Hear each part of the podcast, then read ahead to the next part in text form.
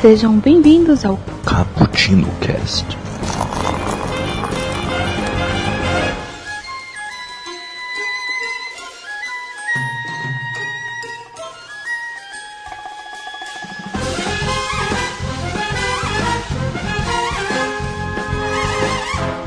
Yo, galera que adora uma cafeína, hoje estamos aqui para falar sobre mais um estúdio de cinema que merece a nossa atenção ainda mais em semana de estreia tão esperada como é de Incríveis 2, não é verdade?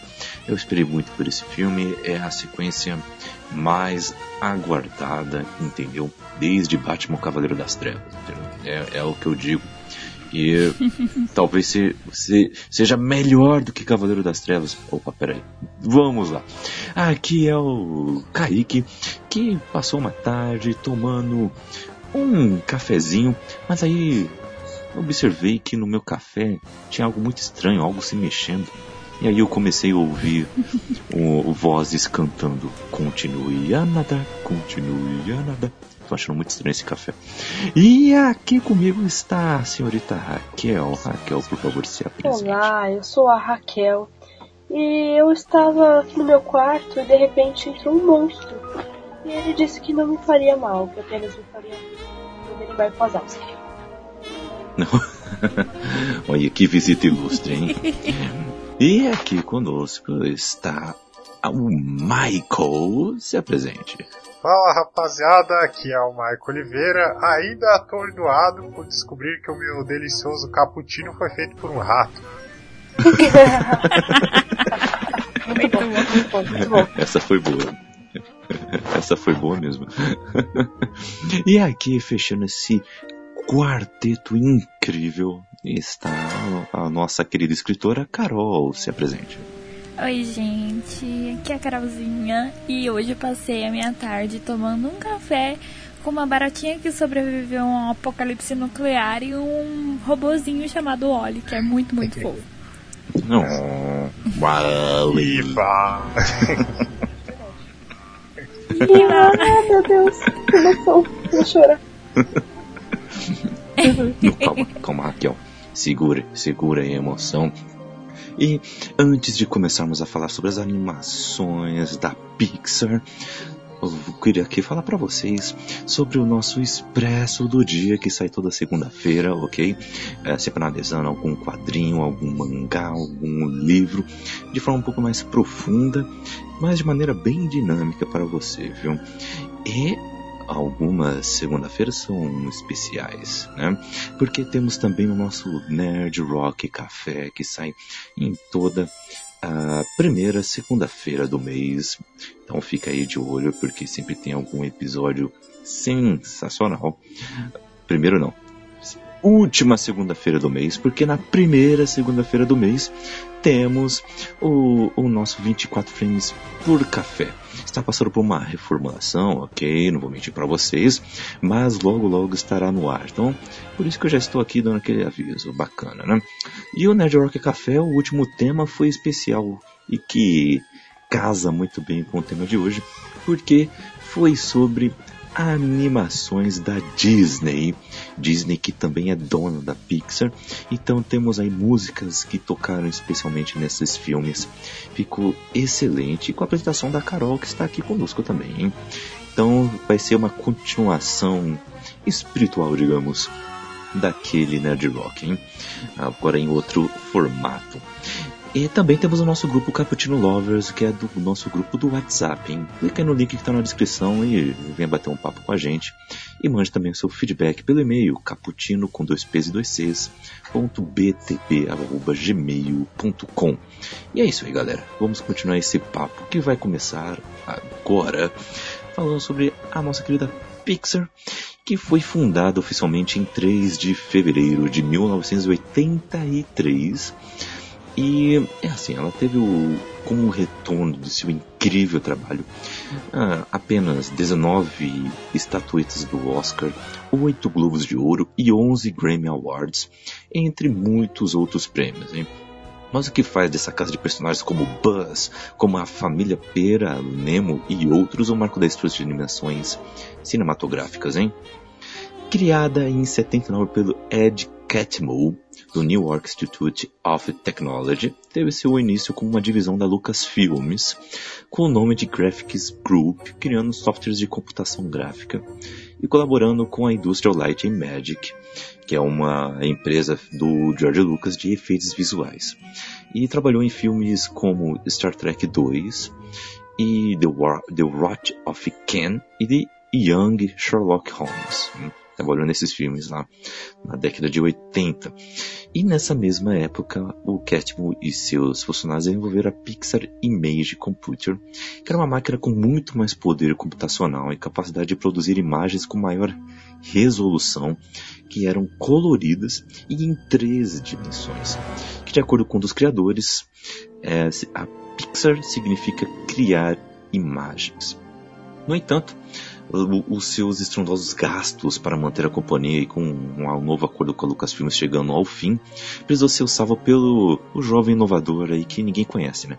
Que é o Steve Jobs, que tinha sido recém-demitido da Apple, sim, isso aconteceu, e ele pagou 5 milhões de dólares em 3 de fevereiro de 86 e rebatizou o, o, o nome para Pixar em referência a este software, tá?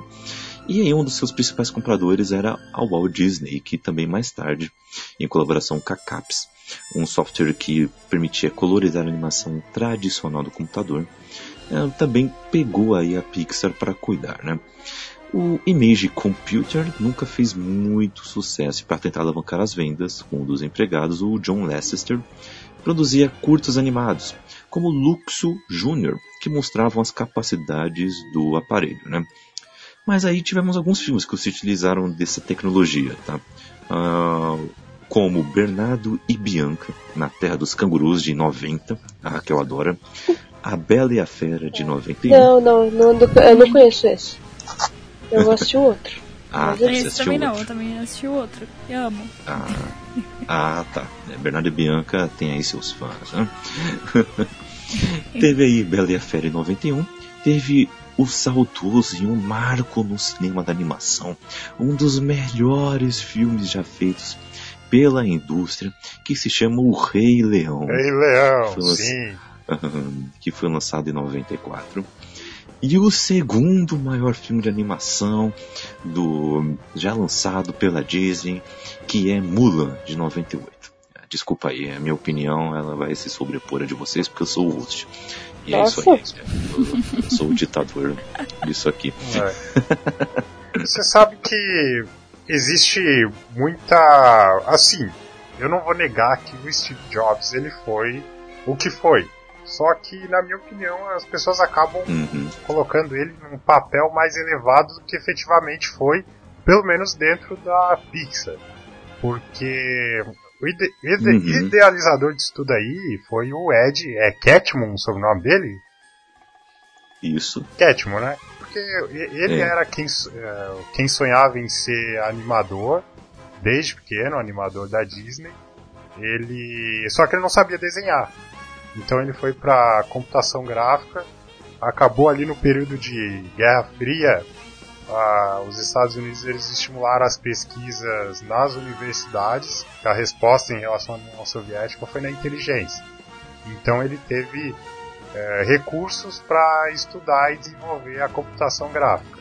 Em paralelo, a universidade fazia um trabalho de, como é que eu posso dizer, intercâmbio com a Disney. Então ele já começou a conhecer a Disney é, no início da década de 70.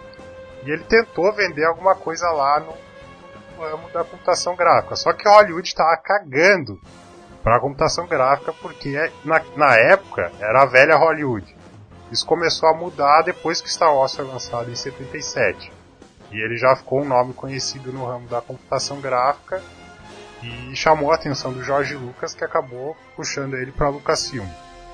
E aí juntou inovador com inovador. Uhum. Então a minha opinião é a seguinte, o Jorge Lucas ele teve que se desfazer da Pixar, que já tinha esse nome, por causa do divórcio dele, que levou muito do império que ele construiu. Porém, não tivesse isso acontecido, o meu palpite, posso estar errado, é uhum. que de alguma forma ele já poderia lançar o primeiro filme feito 100% em computação gráfica ali Porque o George Lucas terminando o Retorno de Jedi, ele ia querer continuar a contar as histórias e poderia dar espaço para o Ed Catmull, que ele já estava de certa forma estimulando e dando recursos. Então, pode ser polêmico o que eu vou falar agora, mas para Toy Story ter acontecido, o George Lucas foi muito mais importante dando infraestrutura e recurso do que Steve Jobs. Steve Jobs foi muito importante na parte externa, uhum. a questão de expansão e gestão. Mas na parte interna, nem uhum. tanto.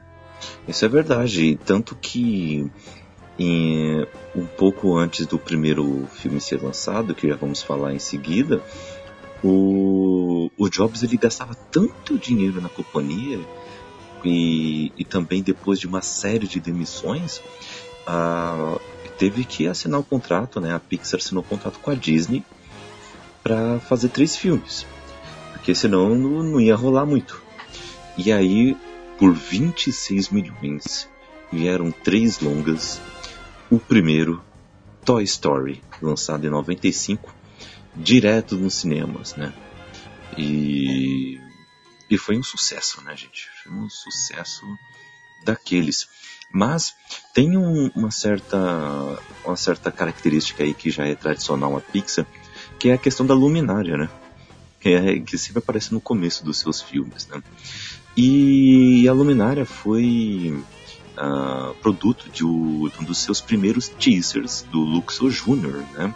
Que eu falei antes é, em que o protagonista dessa, desses teasers era realmente uma luminária de mesa. E aí esse trabalho foi o primeiro curta de animação computador da história, nomeado para um Oscar Award na, na categoria de Best Animated Short, né, o melhor curta animado. E aí, por causa desse, né, desse certo fervor, uh, virou uma marca registrada da empresa e aparece sempre no começo de cada, de cada filme, né? Mas eu, eu queria saber de vocês o que, vocês acharam uh, deste primeiro uh, filme, né, de, de, Toy Story, né, que foi o primeiro filme dessa parceria da Pixar e da Disney e, e conseguiu uma bilheteria sensacional de 358 milhões de dólares mundialmente, tá? E eu queria saber de vocês assim, tirando um pouquinho a parte um pouco mais fria na questão de uma análise crítica aí sobre a animação, sobre a história. Queria saber mais sobre questão nostálgica mesmo. Como foi para vocês assistir esse filme? Uh, como vocês reagiram a ele? Uh, vocês uh, realmente também pediram por mais filmes do Toy Story? Também fizeram parte dessa torcida? Como é que foi? Eu gosto muito de Toy Story. Eu gosto muito de Toy Story. E principalmente o primeiro. O 2 é sensacional. Os outros, outros, os outros a gente não comenta. Mas. O, mas o primeiro, pra mim, é o melhor de todos. Eu, eu gosto da premissa dele. É o, como que um brinquedo se comporta quando você não está olhando. E ele trata muito bem isso de quem trata bem os brinquedos e quem trata mal os brinquedos. Uh, mostrando quase como forma de governo, como quem cuida do, do seu governo, quem cuida do seu país, quem não cuida, qualquer outra coisa você pode levar em consideração, sabe? Quem faz isso certo ou quem faz isso errado. Eu acho bem legal, tem um drama legal, tem ação, tem, tem tudo que você pode querer em um filme, tem em Toy Story. Eu acho muito legal também o arco do Sid, que é o menino mau, que destrói os brinquedos, e esse é o terror dos brinquedos. É. Desculpa, não é só nostalgia. Eu acho a história de Toy Story muito bom, os personagens são muito bem construídos. E, gente, esse primeiro filme da Pixar, ela já começou arrasando. Ah, eu concordo. Verdade. E quando foi a primeira vez que você assistiu? Ah, eu devia ter pouquíssimos anos, devia ter uns dois anos, sei lá, três. Olha só. Eu, eu não lembro qual foi a primeira vez. Eu lembro. Eu não lembro qual foi a primeira vez. Mas eu só lembro que eu tinha no, na fita cassete o 1 um, e depois teve, tinha, tinha o 2 também. Mas uhum. eu sempre adorei. É, você assistiu bastante, né, durante a infância, né? Foi um daqueles filmes que você assiste direto. Bastante. Uhum. E, cara, Sim, e... não tanto quanto o Rei Leão, mas. Ah, Rei Leão é, outra, é outro papo. mas e. Mas e você, Carol? O que, que achou de Toy Story? Pra quem ouviu o Nerd Rock Café, eu até comentei, né, que eu assistia muito Toy Story pela fita cassete também. Era um dos desenhos que eu assistia assim, tanto que eu sabia até as falas, porque era muito legal, né, essa questão dos brinquedos e, meu, as cores daquilo, aquilo chamava a atenção de uma criança e eu ficava babando, que era demais. Eu adorava a Jessie, adorava o Bala no Alvo, ai, adorava tudo. então pra mim Bala era a coisa mais linda de todas. Bala no Alvo é um no 2, né? Jessie e Bala no Alvo. É, no 2. É. Ah, mas, mas o. Eu gosto muito dos dois. O que eu mais assistia é, era o 2. Era viciada hum. naquilo. Aquela referência Star Wars também é muito boa, né? Uhum. Mas eu sou seu pai. É demais aquilo. que brisa que eu. Então, eu comecei, eu comecei trocado também, mas quando eu assisti o, o primeiro Toy Story, ela era legal, que pegou bem a fase que eu tava brincando e analisando em retrocesso, esse filme da Pixar ele impactou em termos de, de animação no Ocidente de uma forma completamente diferente das anteriores, como a Disney, por exemplo. Porque você pega uma animação da Disney, ela te impacta como uma história legal e você sai do cinema, ok, você pode conversar com outras pessoas. Só que esse primeiro filme, o tema dele, ele te impacta no teu dia a dia quando tá brincando. É, eu era uma criança completamente irresponsável com, com os meus brinquedos. Eu tinha um Batman que eu colocava uma sacola de supermercado e jogava da janela do apartamento, eu morava no segundo andar. E eu ainda me questionava por que, ele caía rápido, entendeu? E depois que tu assiste esse filme.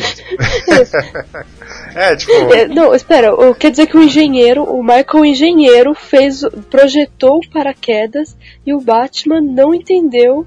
Não, é absurdo, é absurdo. É, tipo, a física passa longe da, da mentalidade da criança, né? E eu lembro que eu tinha um Power Ranger também, e eles é. Era, era uma mão contra a outra, tipo soco assim nos brinquedos, entendeu?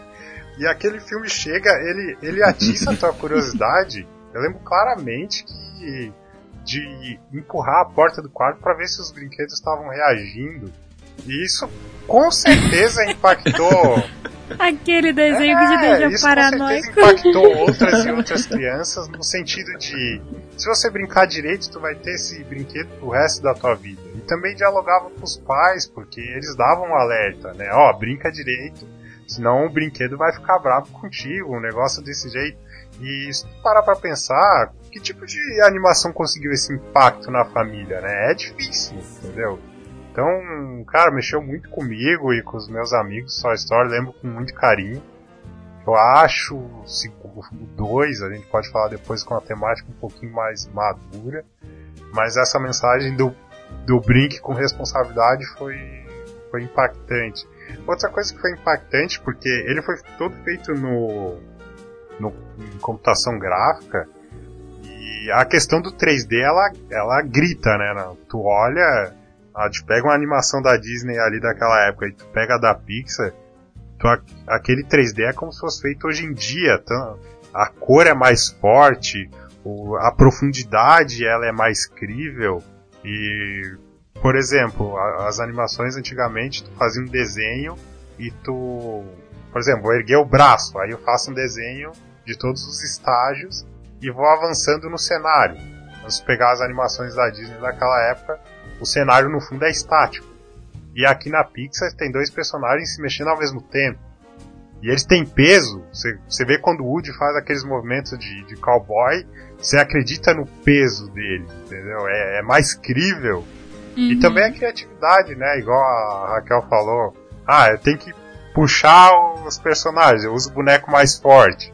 É um negócio mais estratégico, eu uso os soldados. É muito legal. É, ah, é muito inteligente. e, a, e a dublagem, gente, desculpa mas eu tenho que elogiar a dublagem também desse filme, que é sensacional.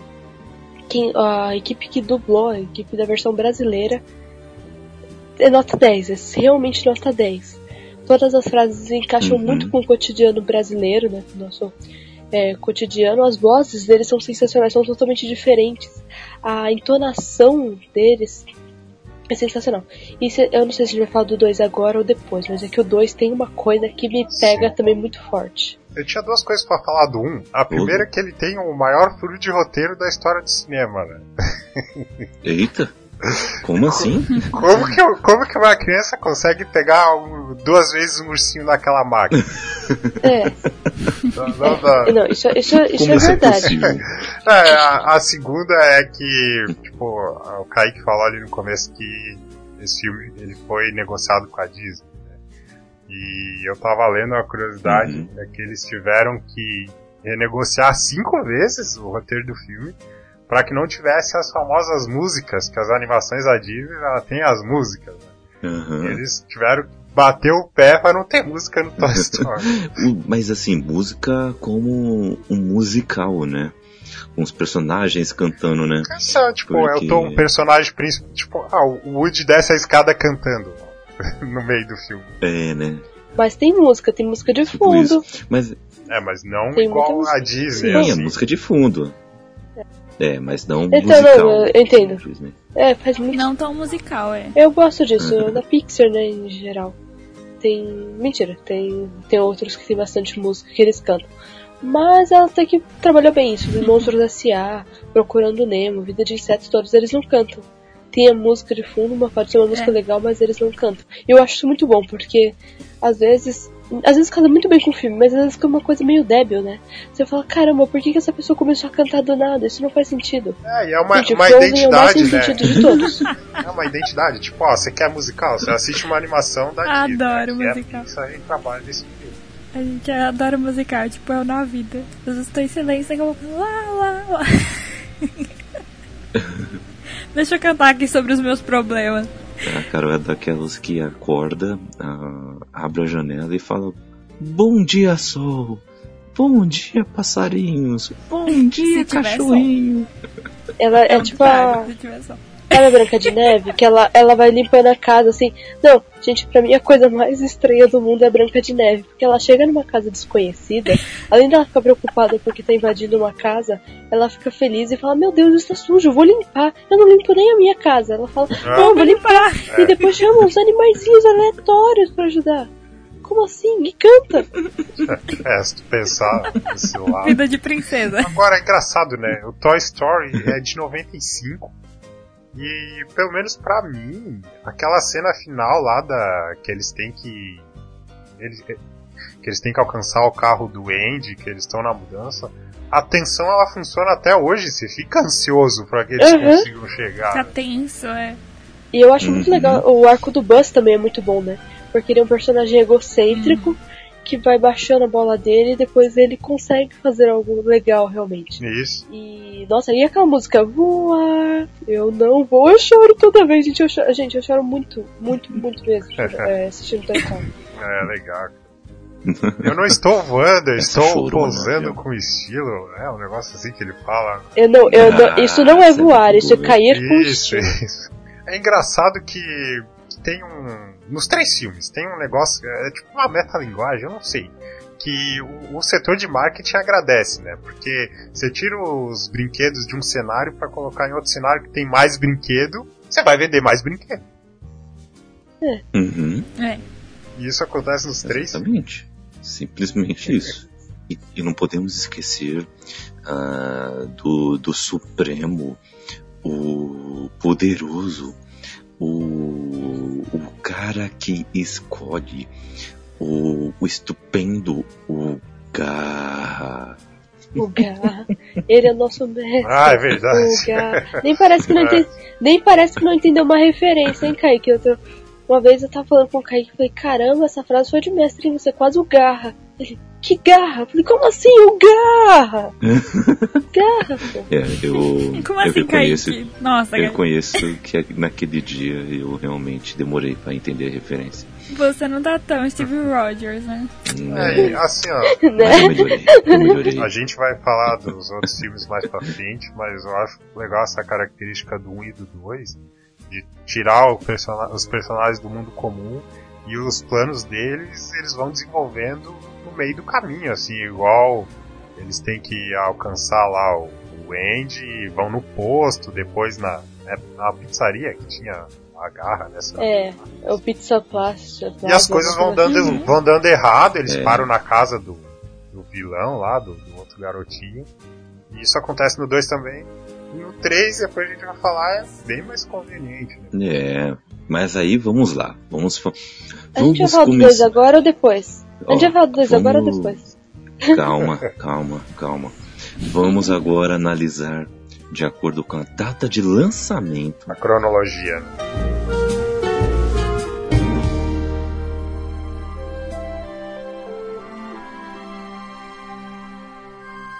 O segundo é um dos filmes também que eu gosto pra caramba, que é Vida de Inseto.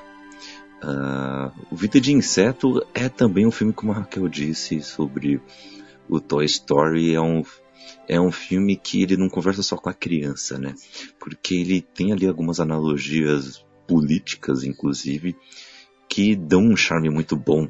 E em Vida de Inseto é, é onde tem mais eu acredito. Ah, a Vida de Inseto é incrível, gente. Que filme. Oh, que é, é um filme, é um filme.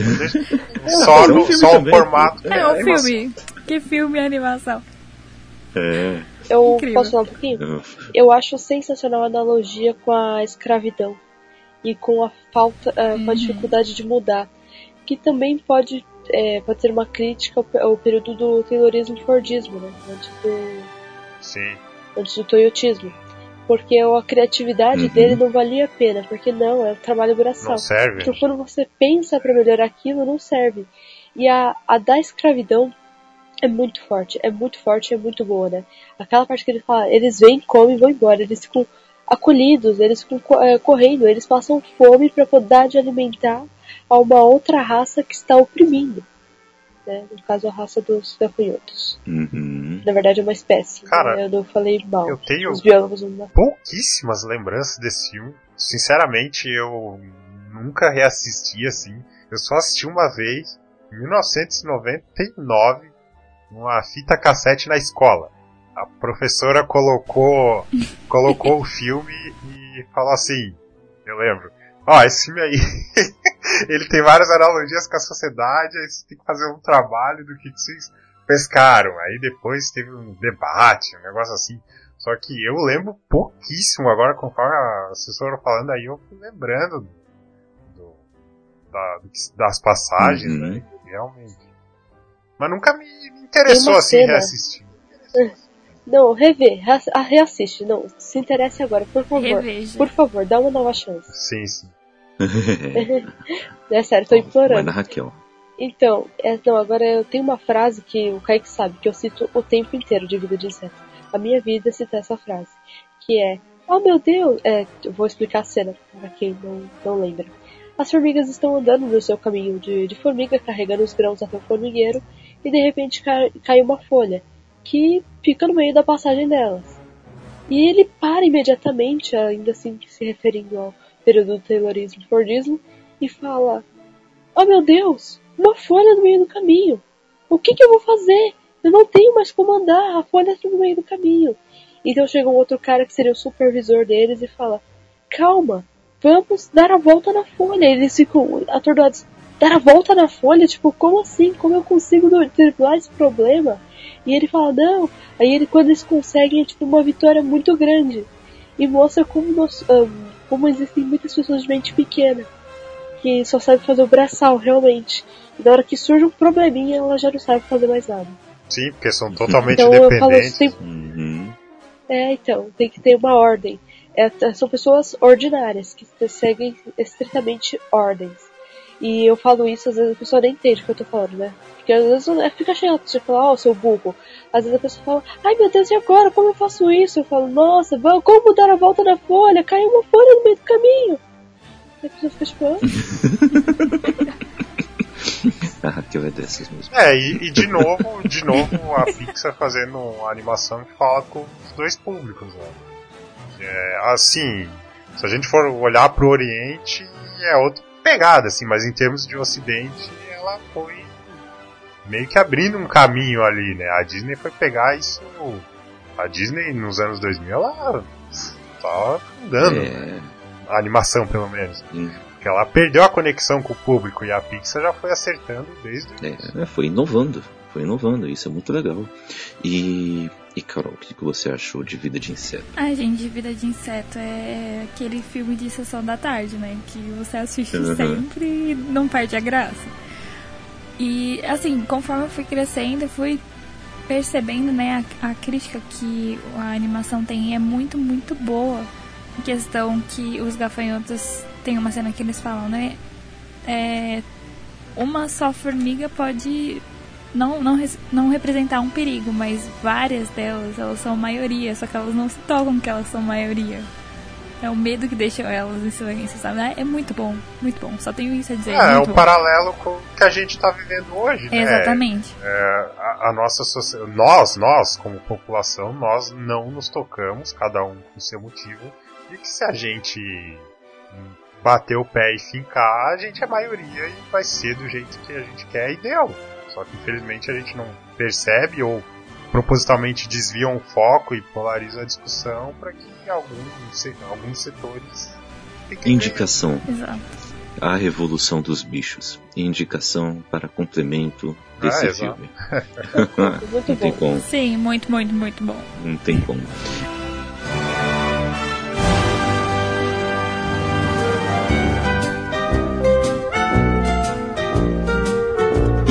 E seguindo temos Toy Story 2. Uhul! Toy Story 2 foi lançado em 99, um ano depois de Vida Nossa, de Inseto. Grande ano do cinema, hein? Grande ano do cinema, na verdade. Temos que fazer um cast sobre É 99. Eu Talvez ano que vem. Pra, pra completar 10 anos. Mas. 20 anos, né, bom? É. 20 anos, claro, né? Ah, 20 anos. Claro, eu falei de 20 anos, é. Vocês que não ouviram. Mas- Porque Tá temos que tudo bem. comemorar. Temos que comemorar o aniversário da Raquel, entendeu? Vamos fazer 20 tudo junto com a Carolzinha também. Ah, É. legal. Opa, com, com a Carolzinha também. Olha só que coisinha. E, mas então, foi lançado em E a- 99. Essa continuação ela já estava acertada. Sim. Ela já estava acertada, diferente do lá na frente das continuações, que aí foi a Pixar se rendendo ao comercial. É, mas aí o primeiro filme foi em 95, o Vida de Inseto 98, e aí Toy Story 2 em 99, que em Portugal tem um, um, um título bem interessante, que é Toy Story 2, Em Busca de Woody. Nossa, É, esse é o puta nome. merda. E aqui no Brasil, e o título original também foi Toy Story 2. Só que o primeiro filme de Toy Story aqui no Brasil foi Toy Story Um Mundo de Aventuras. É, sempre tem que ter um complemento, né? Eles não se seguram, eles ficam tremendo aquela Não. mão. Ah, não, vou colocar o subtítulo. Por favor, coloca um Podia ser- subtítulo, por favor. Só traduzir e colocava no, subtri- eh, no subtítulo, né? A história de um brinquedo. Acabou. Acabou. Tá melhor do que uma história de aventura, Ai, gente. Parece que é uma coisa. Eu não sei, eu acho muito débil. Eu não sei, eu acho que a palavra aventura é usada de forma errada. E o de. E, e o de Portugal, que é enigmático. Toy Story, Os Rivais. É, esse é um pouco mais enigmático, hein? Toy Story 2, logo no. Eu acho que no começo já, que tem uma. Tem uma parte. Não, não é no começo não. É uma. Uma cena que tem sobre a Jessie, que é como ela chegou ali na, naquele lugar. Nossa, gente. Gente, Aquela música que ela canta. não, Triste. E é, a- não, e aquela música com a cena que mostra, gente, aquela cena me destrói dia a dia. Cada vez que a gente muda um pouquinho, eu falo assim, caramba, eu fazia isso, não faço mais. Eu lembro dessa cena de só Toy Story, que ela é lindíssima. Que é a, é a essência dela, é a boneca Sim. dela de criança. E ela vai mudando, ela vai começando a usar o telefone, ela vai começando a pintar a unha, a sair com Ai, amigas. muito triste, meu coração. É, então.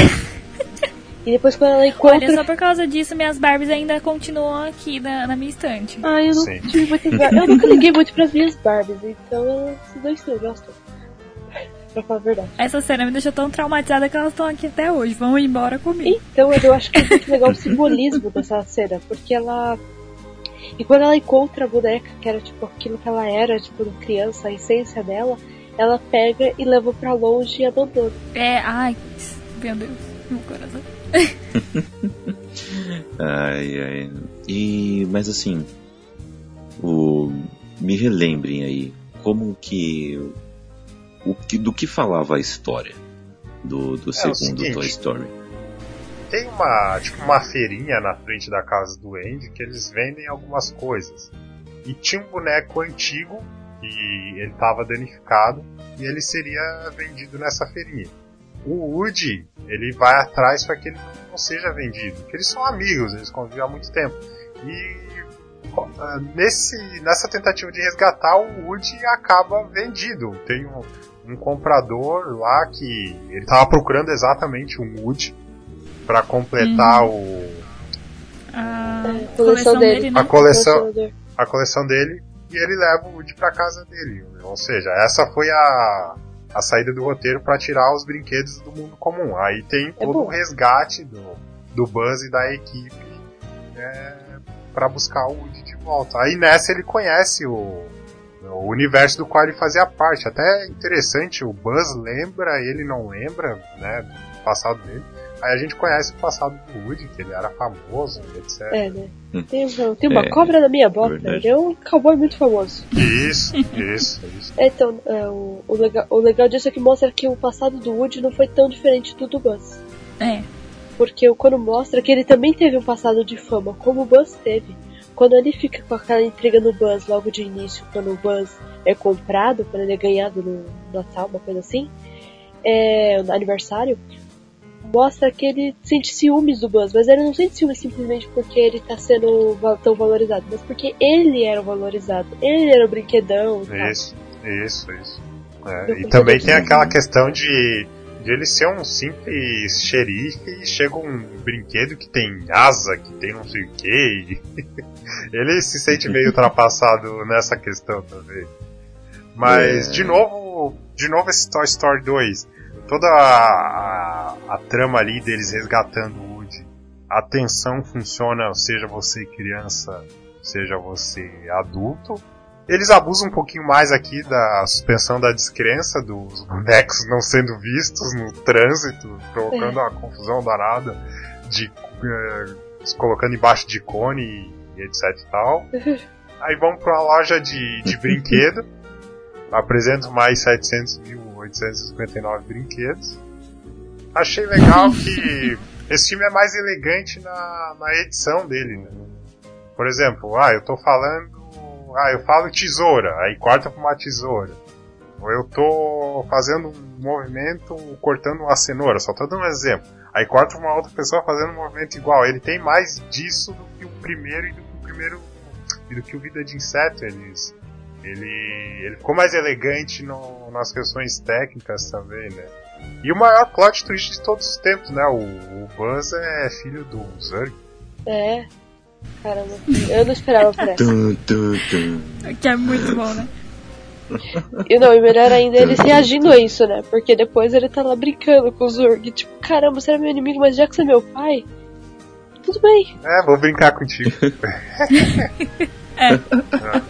Ah, e esse, esse filme ele Ai, explica para quem viaja de avião porque que as malas vêm todas cagadas. É. Mas é legal que pano de fundo a Raquel já falou, é a mensagem de que o Woody, a, a galerinha dele lá, eles sofreram decepções e eles querem ir pro museu para que lembrem da história deles. E o Woody, que é a mensagem do filme, ele quer voltar pro Andy porque os brinquedos eles têm tipo uma vocação, eles foram feitos para alegrar a criança. Eles vão ficar com as crianças aconteça o que acontecer, vão ser usados por elas, pelas histórias delas, e no final é melhor isso do que ficar congelado em um museu preso a uma única história. Uhum, uhum. E, Carol, o que, que você achou de Toy Story 2? Ai, gente, Toy Story 2 é aquela paixão, né? Eu adoro. Gostava muito porque mostrou esse lado, outro lado do Woody, né? Que ele acaba ficando longe e aí tem toda essa tensão que eu acho que na verdade eles não exploram tanto assim no primeiro, né? Essa tensão de ai, ah, tem que resgatar, e meu Deus, não vai dar certo. Enfim, acho que foi isso que me prendeu quando eu era criança, né? Que eu comecei a assistir Toy Story. E ai, adoro. Posso nem falar, sou muito fã. Você vê, você vê que eles confiam tanto no. Você vê que eles confiam tanto no produto que eles têm que eles se dão a honra de fazer erro de gravação. É muito bom. Os erros de gravação. Não, gente, aqueles erros de gravação da Pixar São muito bons, são, são muito bons de verdade. Muito bons. Ai, bem, bem engraçado.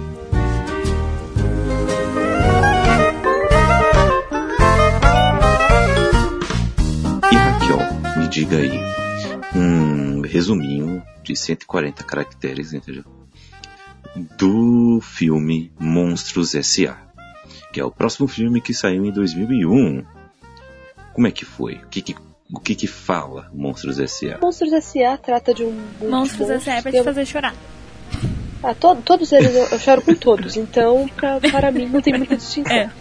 Então, trata de um mundo de monstros onde tem uma companhia de energia, que é uma companhia muito importante. Aí é uma multinacional hoje em dia. Se você trabalhasse numa multinacional, você trabalharia na Monstros S.A., que é o nome da empresa que produz energia.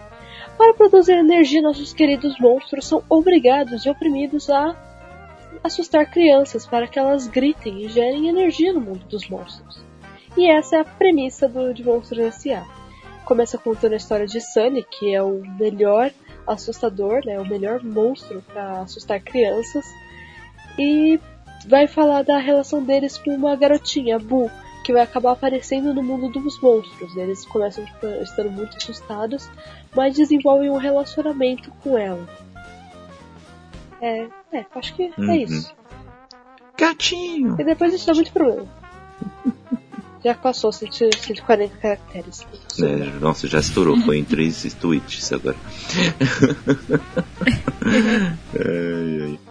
Mas, o... mas e aí?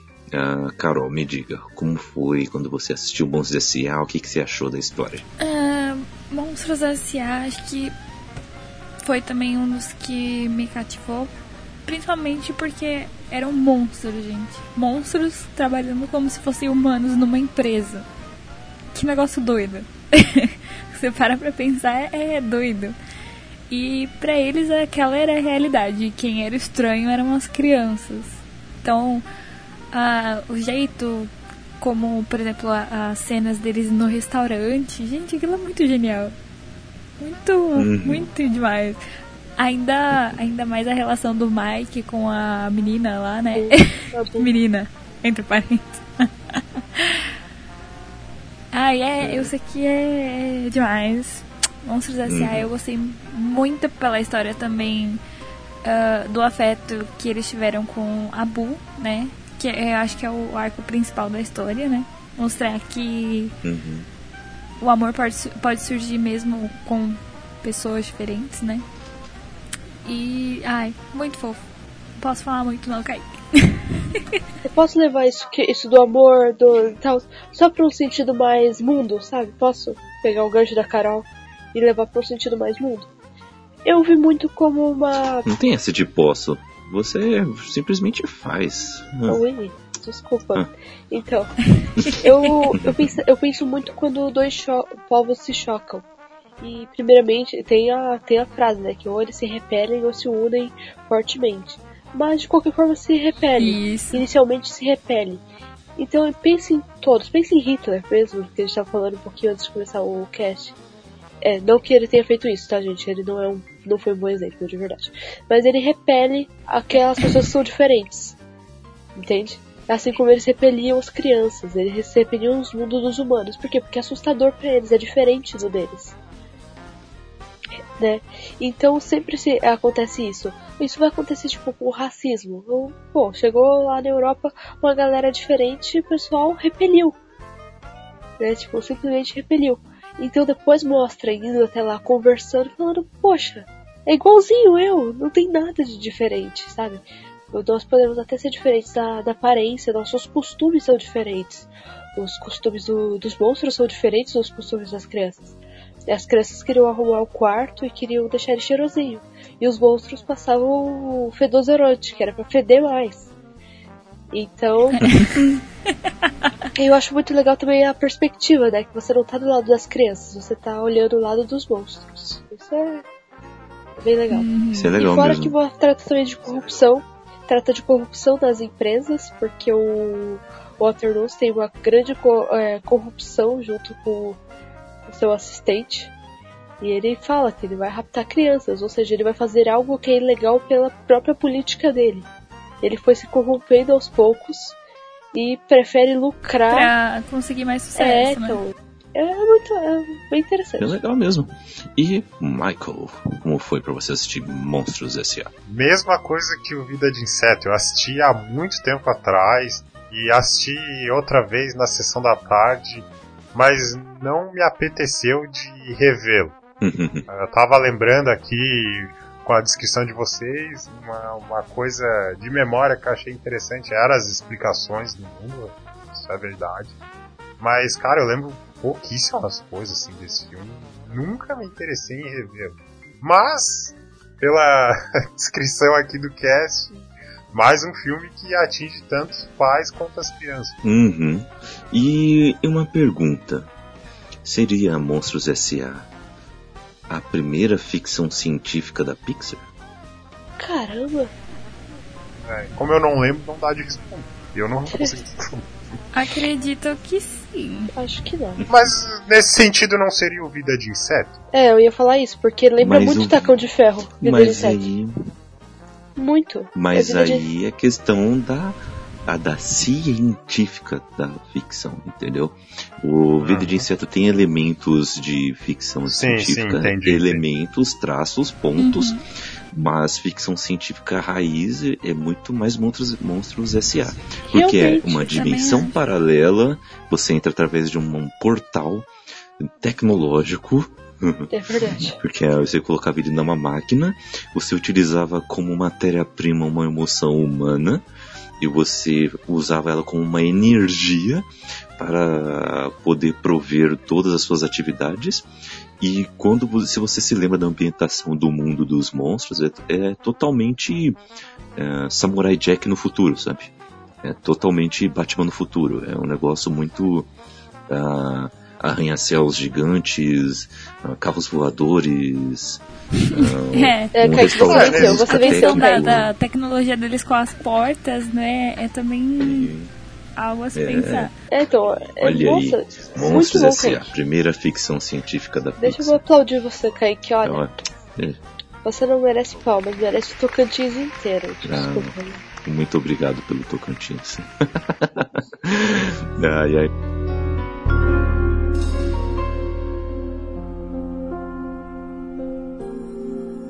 E agora a gente tem que falar de um caso de desaparecimento ah, que Ah, lida então. com uma perseguição incessante e que apresenta um dos melhores personagens da animação, que é Oi, meu nome é Bruce. que Oi, é Bruce. Procurando Nemo. Eu assisti isso no cinema. Procurando Nemo. Esse eu lembro de assistir no cinema. Eu lembro da emoção. Era um cinema muito ruim. As telas do cinema não eram como hoje em dia, elas eram muito ruins. Parecia um data show gigante. O que eu lembro, o que eu lembro desse filme, esse filme é de, de 2003 e eu lembro que Isso. o Santos perdeu o título em 2003, aí tiraram o sarro, fazer procurando o Nemo, colocavam a baleia do Santos. Os primeiros memes, né? Não é, Brasileiro, ó. Brasileiro já. É, tava sempre lá. É, o pior do Brasil é o brasileiro. Não, é o melhor, pô. Ah, aí é tenso. é o melhor, ok. Mas diga aí, Raquel, como foi pra você assistir Procurando Nemo no cinema? É, ah, tá. Pergunta pra mim, então eu vou responder. É, eu achei muito interessante. Na época eu não entendi muita coisa, porque eu tinha quatro, quatro anos, então não se entende muita coisa, mas foi muito emocionante, como eu disse, né? Foi aquele primeiro filme que eu lembro de estar no cinema. Se eu assisti antes, eu não lembro. Era muito pequeno de verdade. Mas eu vou falar mais do filme de depois de ter reassistido um milhão de vezes. Primeiro que ele trata de uma criança deficiente. O Nemo é uma criança deficiente. Ele tem uma, uma barbatana menor do que a outra. Então é uma- um caso de inclusão já no começo. O, pai dele perdeu a esposa, ele perdeu todos os outros irmãozinhos. Ele tem um contexto familiar pesado e muito pesado se você Foca também na super proteção dele. Nossa, super proteção. E me enrolei a língua. Super proteção. É, então é o é o Marlin, ele é um pai que ele não é como muitos pais hoje em dia que não desgruda do filho, que ele acha que ele não vai conseguir ir na escola sozinho, que ele sempre prende demais. Isso faz com que o filho acabe se rebelando e achando que o pai não acredita nele. Porque ele sempre fala: Filho, você não vai conseguir fazer isso porque você é deficiente, sabe? Tipo, ele não fala dessas palavras. Mas o Nemo entende. Mas ele demonstra. É. é, então, o Nemo entende que ele tá falando o tempo todo: Olha, você não consegue porque você não é um peixe normal. Porque você é deficiente. Então, quando ele. E o Nemo ele é desafiado também na escola. Isso mostra o bullying ali. O bullying acontece com o Nemo, não acontece o bullying explícito. As crianças tentam ser uhum. gentis com uhum. ele. Mas elas, a primeira coisa, que, na hora que ele chega, todas elas falam: Caramba, olha essa nadadeira. Um é o povo, o outro é um peixe, não nada a ver. O outro é, nem lembro mais o que o outro era. E eles estão tipo: Caramba, essa nadadeira. E é engraçado isso. Porque, é, ó, olha como isso tem um contexto de realidade muito bom.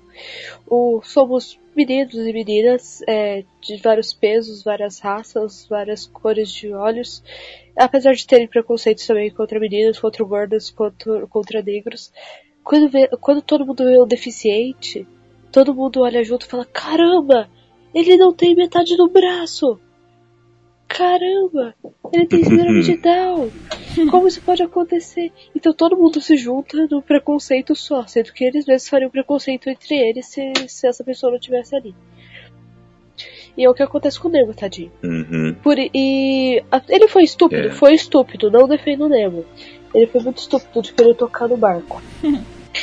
Mas aí é triste, porque aí vem aquele pai super protetor querendo salvar o filhinho que é incapacitado de, de, de viver sozinho. E ele que pode.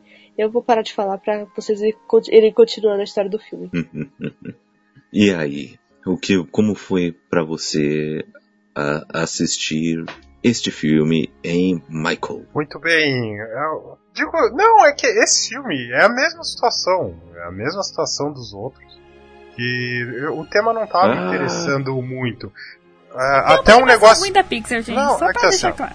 Até, até é importante falar aqui uma coincidência que estava acontecendo na época desses lançamentos, que é o, a DreamWorks, ela estava lançando filmes com temáticas parecidas e no meu caso estava chamando mais atenção. Em 2001 teve o Shrek e o Monstros S.A. Aí teve o Formiguinhas e o Vida de Inseto antes ali, né?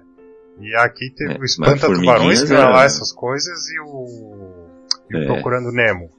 Então tinha uma certa hum. variedade e esse Procurando Nemo não chamava minha, minha atenção. Então não foi um filme que eu, que eu quis reassistir, entendeu? Eu assisti ali na época do, do de criança indo para adolescente, mas também nunca chamou atenção para ah, esse filme merece ser visto. Não, acho que é aquela história, né? Ah, tem uhum.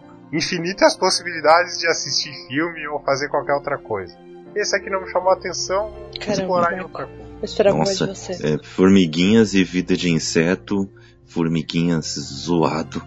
É, espanta tubarões contra Procurando Nemo. Espanta tubarões é, zoado. ela só, ela só... só apanhou a DreamWorks, né? Ela ganhou no Shrek. É, ela ganhou no Shrek porque é, subverteu o gênero. Não sei se, não sei se ganhou totalmente em Shrek, mas eu acho que se equivalem aí. Shrek e Monstros S.A. O impacto foi maior porque ele, ele subverteu o gênero. Monstros S.A. entregou exatamente aquilo que as pessoas esperavam. E Shrek brincou, né, com as convenções. É, porque Shrek também teve a questão dos contos de espadas, né? É, então, mas o Espanto Tubarões eu acho tão besta. É um filme que eu assisti, é um filme que eu não reassistiria. É o Espanto Tubarões. Sim, também. Pois é, pois é. Pois é. E aí, Carol, como é que foi Procurando Nemo pra você? Ah, gente, Procurando Nemo também era um daquele daquela saga, né? Era Monstros S.A., Toy Story Procurando Nemo, que eu assistia, assistia, assistia, assistia, assistia e era capaz de furar o negócio onde eu assistia, né? Porque eu assisti demais. Acho que a história de Procurando Nemo é uma das mais bonitas, que mostra o amor, não o romântico, né? Mas sim de pai para filho, que é muito importante e muito bonito de, de se contar na, numa história, né? E tem a Dory, né, gente? Dory, melhor personagem. Oi, eu sou Dory. É, esse alívio cômico eu lembro que funcionou. Dory é, o espírito da Dory é o meu espírito quando eu estou animada. é, então, e vamos falar eu, eu sobre contando... a Dory já já. vamos falar sobre Dory. Precisamos falar sobre Dory. É, Sim. precisamos falar sobre Dora. Mas antes, temos que falar sobre a animação que saiu em 2004, que é uma das melhores que, que existe. Não, mas a gente vai falar da Dory na. A gente vai falar da Dory na, em Procurando Nemo. A gente não falou. Eu, não seria melhor a gente falar sobre ela no Procurando Dory, que a gente fala da jornada dela em Procurando Nemo e como foi Tudo bem, tudo mais aprofundado em Procurando, Procurando Dory? Ah, que eu Tudo sou bem, o tudo bem. host, entendeu? Tá bom, tá bom. Desculpe, host. Ai, é zoeira, viu, gente? Caso tenha alguém achando que isso não é uma zoeira.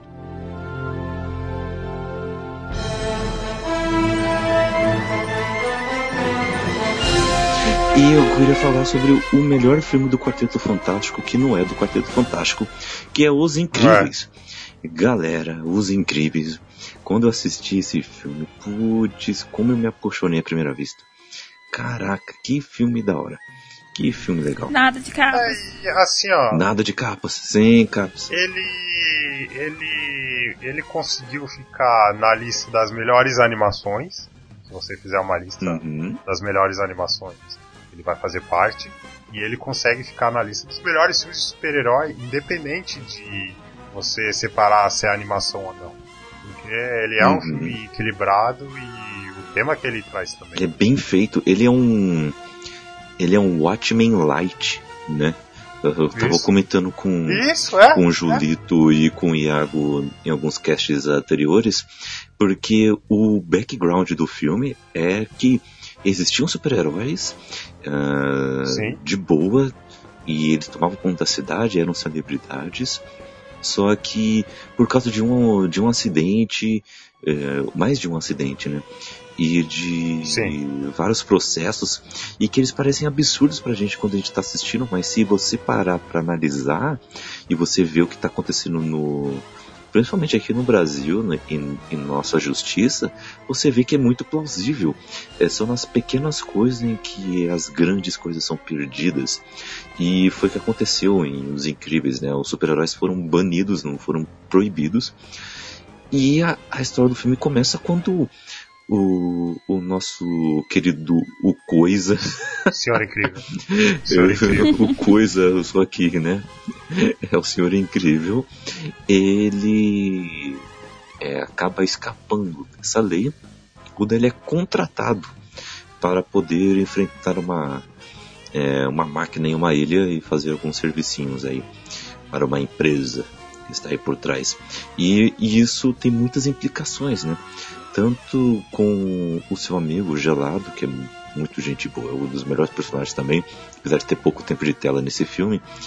E, e também com a sua família, né? E acho que aí é onde é mais explorado, né? Porque a esposa acha que ele tá traindo, o- os filhos estão estão atribulados com os próprios problemas, mas quando vê a mãe saindo atrás do, do pai, eles ficam também nervosos e vão atrás. E tem o Zezé sendo cuidado pela babá que não sabe o que fazer com o Zezé. E é muito legal o final do filme por causa disso, né? Por causa do Zezé, né? Sim. O final do filme é muito legal por causa disso. Quando você acha que tá tudo resolvido. e... Deu tudo ruim. Deu tudo ruim. E eu acho que o grande ponto desse filme é porque. Por isso que ele é o melhor filme do Quarteto Fantástico, sem ser do quarteto, né? Além dos, dos poderes serem parecidos, é mais por causa de como ele se relaciona como família, né? No Quarteto Fantástico, Uhum. nos quadrinhos, é muito isso, né? Não é tão do jeito como é tratado em Os Incríveis, porque é um pouco mais descontraída, um pouco mais quase eu a patrulha as crianças o negócio, sabe? Ah, sem perder de profundidade, é só o, a maneira como é feito. O, mas a, questão familiar, a relação entre eles é muito mais enfocada do que batalhas contra supervilões, né? Apesar do Quarteto Fantástico ter uma gama de vilões aí que vai de Galactus até Doutor Destino. Detor Destino, é. Então É, os melhores. vilões B10. É, os B... A é, Fox ela não soube. Ela não soube pegar esse espírito da, da família. Falou um negócio interessante É. ali no começo do filme do porquê os super-heróis eles foram marginalizados. Isso tá, aconteceu, Uhum. acontece hoje, igual tu falou, e é uma crítica do filme que acontecia na época, porque vamos supor que você tá num carro a velocidade máxima é 40, você tá a 42, e eu simplesmente, você não me vê e eu me jogo na frente do teu carro, e você, entre muitas ações, me atropela, eu te meti um processo naquela época e você se ferrava. Ou a situação uhum. que você me colocou ali, eu vou me suicidar e alguém me salva. Ué, mas peraí, por que, que esse cara me salvou? Eu queria me matar, eu vou processar ele. Tava saindo uma quantidade uhum. de coisas que beiravam o absurdo e o tribunal tava virando um sei lá o que, tava virando uma cozinha de, de discussão, entendeu? Uhum. E o filme colocou isso no, como uma crítica. Uhum. Muito, muito bem explorada, né? E eu acho isso, é- legal. Isso é muito legal. E tem todo um mistério também nesse filme. Eu falando, caramba, quem é que tava é. por trás do sumiço dos super-heróis? Porque realmente o não, não, não só o Síndrome, né, mas tem, tem uma empresa, tem alguém que está trabalhando com isso também. Que eles querem de, quer fazer de tudo para acabar com os super-heróis. Para que tipo, a polícia seja Sim. a heroína, que o governo possa resolver isso tudo. Não somente o super-herói. Que é um tema bem adulto, se você for parar para pensar, né? Porque ele fala quando todo mundo for super-herói, ou seja, quando o poder tiver comigo, eu tiver essa consciência, e você, você, você também, ninguém vai ser. É. Para evitar uh, que alguém sofra o que ele sofreu quando era pequeno. E tentar ser extraordinário e ser calado. Não, cara, esse não é o teu mundo, fica aí com a tua mãe. E eu posso, é, eu posso citar bem... a melhor frase do filme de Os Incríveis. Celebrar a mediocridade? Vou, Qual é a melhor para... frase do filme dos Incríveis? Eu vou parafrasear, né, porque eu não lembro ela exatamente. Eu postei lá no meu status esses dias, mas eu não lembro que é do Flecha, quando ele está indignado voltando para casa após ter a mãe dele ter buscado ele na diretoria por ter aprontado. E ele e ela fala ele fala: "Eu não posso usar meus dons, eu não posso usar meus talentos e mostrar que eu sou especial". E ela diz: "Todo mundo é especial, Flash". E ele diz: "É a mesma coisa que dizer que ninguém no mundo é". que para mim é a melhor ah, frase dos incríveis. É, isso fala não. É muito bom. A segunda melhor frase é eu sou tua mulher, eu sou o bem mais precioso que você vai ter na vida. essa é do, do gelo lá, né? É, é, eu ia falar é, isso, cara. Essa é a segunda é, melhor. É, é impossível você discutir com a sua namorada, com a sua esposa, você que tá ouvindo. É impossível.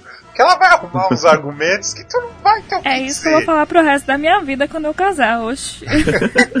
cara, aquilo é muito engraçado, não tem como não se identificar. Tu, tu vai agora, o que, que eu falo? Entra na discussão. Raquelzinha, use Ai, esse pra um argumento desses? Uh, ainda não. Ainda. ainda. Ainda não. ainda. É, o, o, filme, o filme ele é inteligente, né? Porque ele, ele uhum. faz tudo exagerado assim, mas é para você perceber o que está acontecendo. Que quando eles são marginalizados, eles têm que viver com a sociedade comum. Aí tu vê o Senhor Incrível todo grandão lá, com o ombro todo encolhido, e a gente só vê ele através de portas e janelas. Ele tá tipo numa prisão ali, né? E as cores Isso. dele tudo cinza.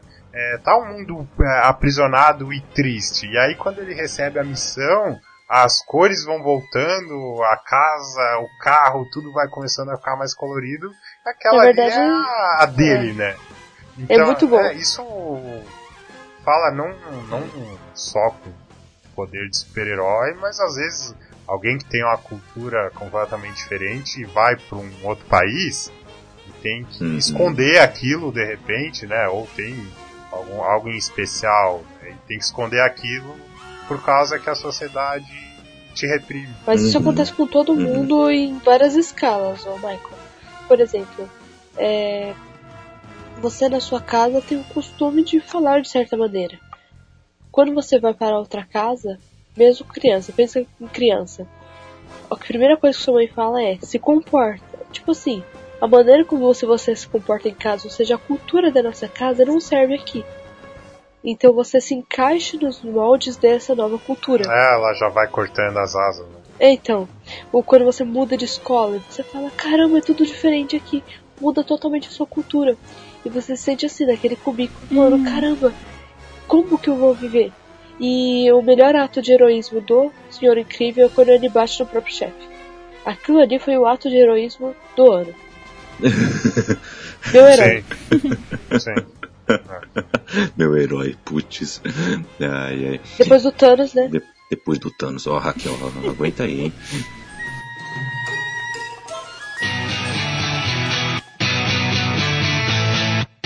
E, e eu quero saber de você, Carol, o que você achou? É, e se você assistiu primeiramente o filme Carros como é que foi? Gente, eu nunca assisti Carros. Olha! A gente vai descobrindo as coisas aqui, entendeu? É, é um cast de revelações. É vergonha alheia, mas nunca assisti Carros. Nem é tão bom assim. Vixe. Então, foi uma temática que não, não me chamou muita atenção, sabe? Então, Não eu fui obrigada a assistir carros, assim, tipo, umas três vezes por dia, quando meu irmão era pequeno. Muitas vezes. Eu decorei as falas. Que beleza. Tchau, Raquel, o que, que você achou de Carros? Tchau. Ah, então, como eu disse, da Pixar, eu acho que ele caiu bastante dos outros filmes. Porque eu gosto muito dos outros filmes, acho que ele tem críticas muito boas. O, o Carros, ele pega uma, uma crítica que já tem em Toy Story. Tá, tá lá em Toy Story, ele só deixa isso com Carros. Que é o Relâmpago McQueen, que é uma estrela, e ele ele é muito. muito Neymar, sabe? Tipo, muito badalado, muito. Todo mundo quer ele. Ele é ele o tempo todo, ele só pensa nele. E essa é a vida dele. E de repente ele acaba. O, ca- o caminhão dele dorme, ele acaba parando numa, pa- parando numa cidade muito longe. E ele se acha no direito de fazer tudo. Porque na cidade ele foi, sempre foi aquele ator mimado, sabe? Ele sempre foi uma grande estrela. E naquela cidade não é assim que as coisas funcionam. Então ele, ele estraga todo o asfalto, ele faz um monte de coisa é, correndo atrás do caminhão dele. E ele acaba perdendo realmente ficando nessa cidade. E é uma cidade de interior, então mostra uma vida caipira, uma vida comum, uma vida simples. E ele vai se adaptando a essa vida simples. Depois ele vai mudando, né? Conforme o, decorrer do filme. E no final ele muda totalmente. É legal, eu não vou falar que é um filme ruim, é um filme bom. Mas eu acho que ele, dentre os outros que nós já comentamos, é o mais fraquinho. É o mais óbvio. É o mais óbvio. É, então, por Uhum. exemplo, ó, você sabe que no final ele vai fazer uma coisa muito boa. Mas eu acho legal o final que eu pensei que ele ia ganhar a corrida. E no final ele mostra que a verdadeira honra não era ganhar a corrida. Mas era ajudar o outro companheiro que tinha batido, que tinha, tinha sofrido um acidente. Uhum. É, É, o final do filme até que, que, é, que é bacana por causa disso. ele tem muitas coisas bacanas. E é igual a Carol, a temática desse nunca me chamou a atenção. É, que até de certo modo previsível. Nunca me interessei em revê-lo. E sempre tive uma certa. Eu não sei se é preconceito a palavra, nunca. Sei, parece que não faz parte da Pixar. Não à toa foi daí que veio Olha. o maior erro do estúdio. Olha, vamos chegar lá. vamos chegar lá. Mas o, o Carros é, para resumir, em um tweet seria Thor com carros, entendeu? Porque é a mesma lição de humildade, é, é a queda do estrelato, ahn, é, o, é o heroísmo no final. É a história de Thor, só que com carros, entendeu? É isso. é, É. basicamente isso.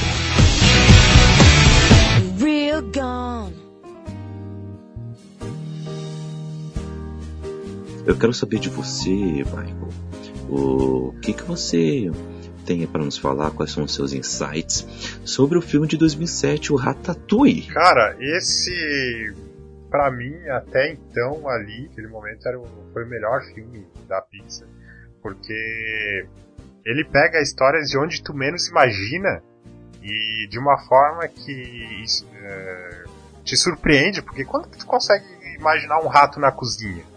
E ele mostra os dois pontos de vista, né? Ele mostra do ponto de vista do rato, que é, ele gosta daquilo, ele entende, e do ponto de vista do humano, que sempre quando vai no ponto de vista do humano, tem vários ratos na cozinha e você sente nojo daquilo.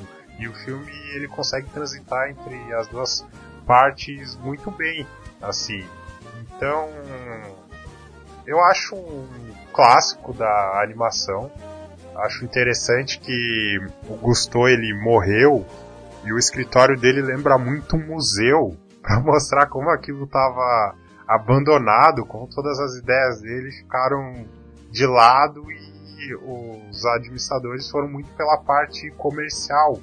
E aí entra o personagem do Igor, que seria o crítico, que ele não gosta muito assim quando pega algo que ele ama, que é a cozinha, que é a cozinhar, e leva pra uma parte comercial. Você faz tipo aqueles enlatados. É tipo um crítico de cinema que ama o cinema e vê elementos sem, sem função alguma. Vê um filme do, do Michael Bay com um monte de coisa jogada sem, Exato. sem um porquê, entendeu? Hum. Acho que ele passa isso muito bem. Uhum. Cara, achei. Gostei do filme. Eu não gostei muito do alívio cômico, que era o irmão lá do, do ratinho principal. É, não, não funcionou pra mim, nenhuma das vezes que, eu assisti. Mas eu acho que é um filme inteligente, ele consegue ser expositivo sem, sem insultar a tua inteligência, porque ah, a hora que o rat, ratinho tá explicando a- as funções de cada cozinheiro, ele tá explicando pro Gusto que tá dentro da mente dele. Ah, tu, tu conhece mesmo? Tu leu a minha obra? Então explica aí. Na verdade ele tá explicando pra gente, mas não insultou. Acho Bem, bem, bem sacado. Uhum. É um é expositivo sem ser chato, né? E Raquel, você assistiu Ratatouille? É claro que eu assisti Ratatouille. Hum, é claro que eu assisti Ratatouille. Então, Eu não acho. E como foi? Eu gosto de Ratatouille, não acho um dos melhores. Né? Gosto muito mais de outros que já. Polêmica. Já comentamos. Não, eu, eu, eu gosto, acho ele interessante. É melhor que o Carros. Mas eu, eu gosto de várias coisas. Primeiramente, mostra muito bem os sentimentos do rato e do.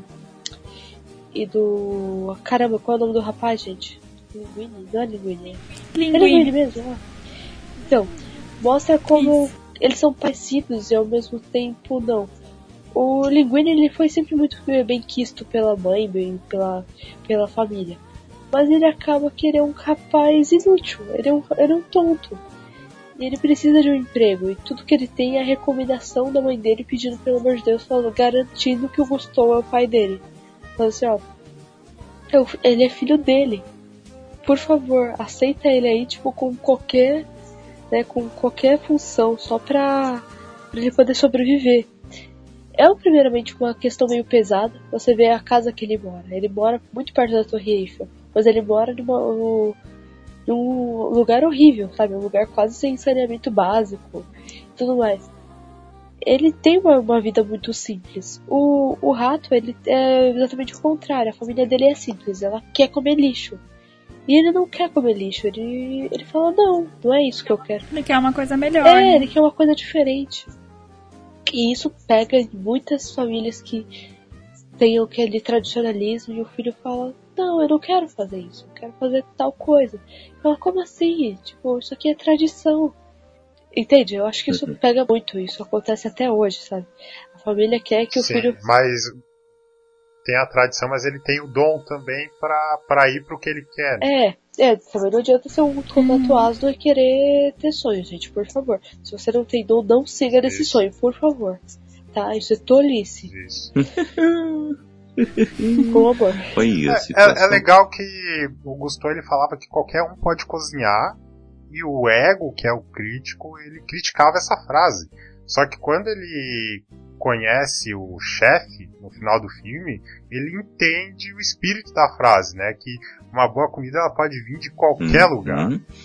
E, e fora a questão controversa e irônica de que é ter o, o maior inimigo dos restaurantes, um rato, Isso, cozinhando. exato, né? exato. É Essa- muito essa é- controverso, né? É Isso. muito, e, é e ele- muito. e te- e eles tocam até, eles passam assim, en passant, vamos dizer assim, uma questão de racismo também. É, então, eu, é uma que- Uhum. eu- é exatamente. Quando, por exemplo, várias vezes, é, quando, quando tem a escravidão, eles deixam os escravos, tipo, descascar os alimentos, mas eles não cozinham até o final. Ou quando fazem isso, é um, é um escravo já outra linha, sabe? Esse aqui é meu escravo classe alta. Uhum, Ele tá próximo de mim. Não é o escravo que tá ali longe uhum. é outra classe de escravo. É, é, é uma, uma coisa meio pesada. E Sim. também como. E também no- novamente esse choque de cultura que eles têm, né? que ele chega e fala, caramba, o rato, eu tenho nojo disso. E o que eu tava falando dos sentimentos do rato do Linguini, o Linguini ele sente esperança no rato quando ele vai levar ele embora. Que a, a missão dele era matar aquele rato. Uhum. Né? E ele descumpre completamente com o mandato que, que ele recebeu. É, que ele viu. É, e eu acho muito legal a hora que o, que o rato foge. Aquela hora eu achei sensacional, porque mostra assim. E a, o pensamento dele com ele mesmo, tipo, como eu fui idiota eu acreditei em um rato. Tipo, é um preconceito acontecendo. ele fala assim, é como se eu falasse, ah, tudo bem, eu vou acreditar em você que tem a mente mais aberta, vai, vamos lá. Aí na primeira coisa a pessoa pega e foge. Aí eu falo, ah, também fui idiota, né? Confiei em uma pessoa de mente aberta. Nessa hora o, o rato fala e fala, poxa, eu não quero ser essa pessoa que não é digna de confiança, né? Olha esse cara aí, né? Tipo, o que, que ele tem de diferente de mim? E é engraçado essa amizade, Uhum. porque é uma coisa realmente nojenta o rato. E ao mesmo tempo a personalidade deles é quase ao contrário. É, é uma Hum. coisa que faz você pensar é, ao contrário, né? Tipo, é um rato que geralmente a gente não quer perto, mas ainda se fica, nossa, a amizade é tão fofinha. É só coisa de desenho mesmo, né? Tinha que ser no desenho. Aí, um negócio interessante, a gente tá falando de 2007 e eles, e eles já levavam. um- eles já davam um certo destaque, claro, não tanto quanto merecia, as personagens femininas, porque tem uma só lá na cozinha e ela fala, né? Você tem, você tem ideia do que eu, tô, que eu tive que passar pra chegar aqui? Porque Verdade. ele já, já chega meio querendo se engraçar, né? Eu vejo que não é qualquer uma. Ela é uma personagem bem forte também, né? Ela, ela é muito boa.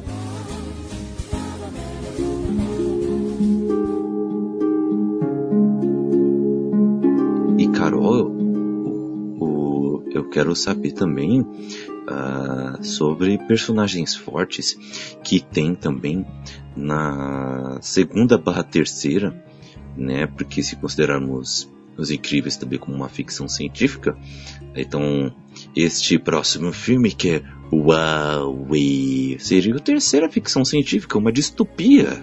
Olha só. Isso. Uma distopia que citamos no cast de literatura distópica, inclusive. E eu queria saber de você como é que é esse filme, do que fala esse filme e como é que ele conversou com você. Então, Wally começa contando a história do robô que tá na Terra sozinho com uma barata que sobreviveu a um apocalipse nuclear.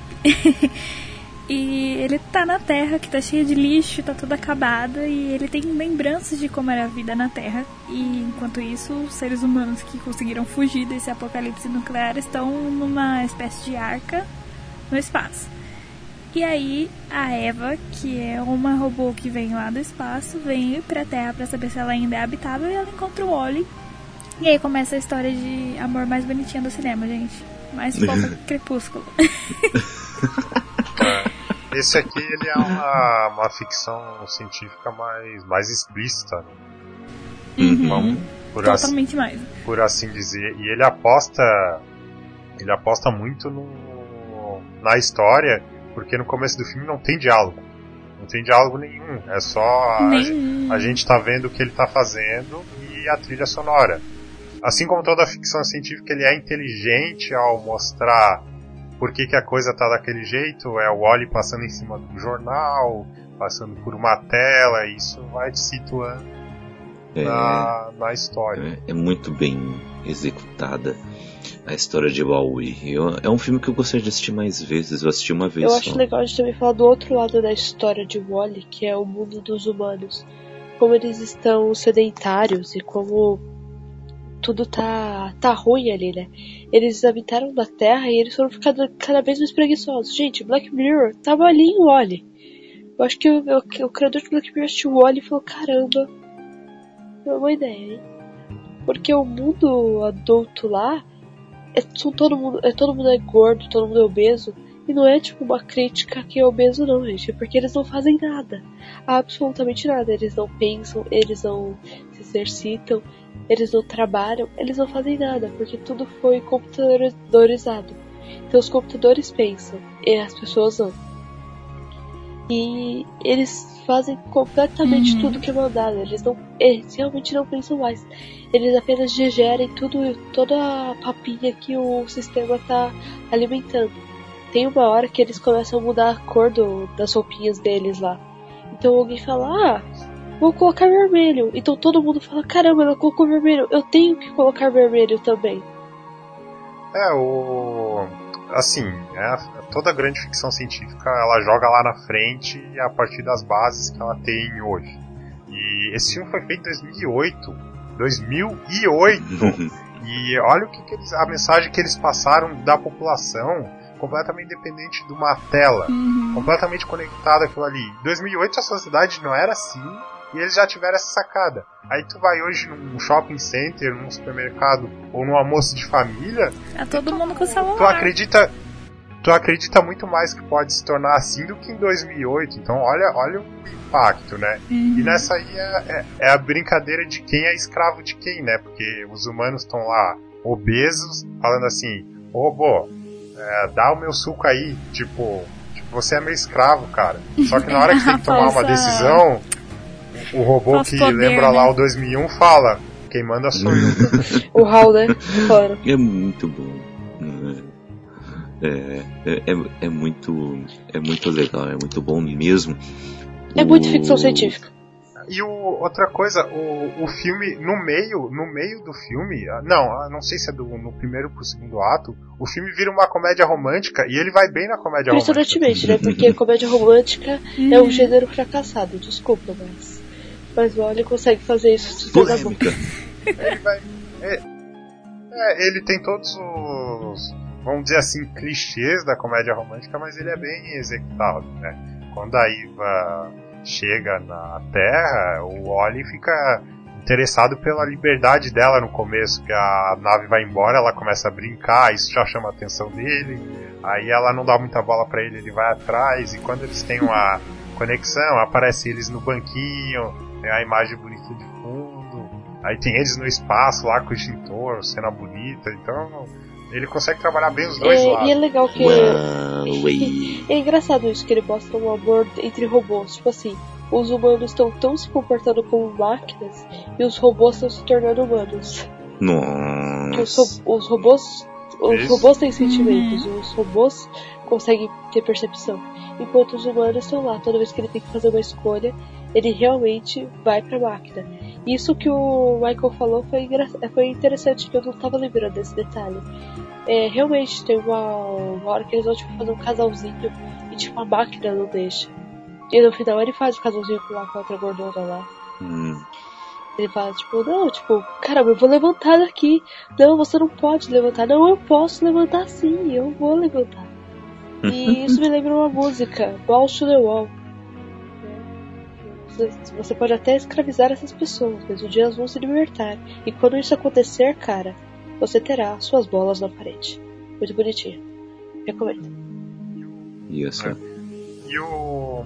Qual que é a chave aí da libertação é o conhecimento, né? Porque o comandante lá ele começa a ter o, entre aspas, conhecimento do, do que era a Terra, e ele começa a se questionar, cara, isso aqui tá errado. Isso aqui tá errado, é pra lá que a gente tem que ir. E aí já começa a dar pane no sistema dos. Fahrenheit 451. Pane no sentido, pare com isso! Fahrenheit sendo referenciado em Huawei. Eu só digo isso.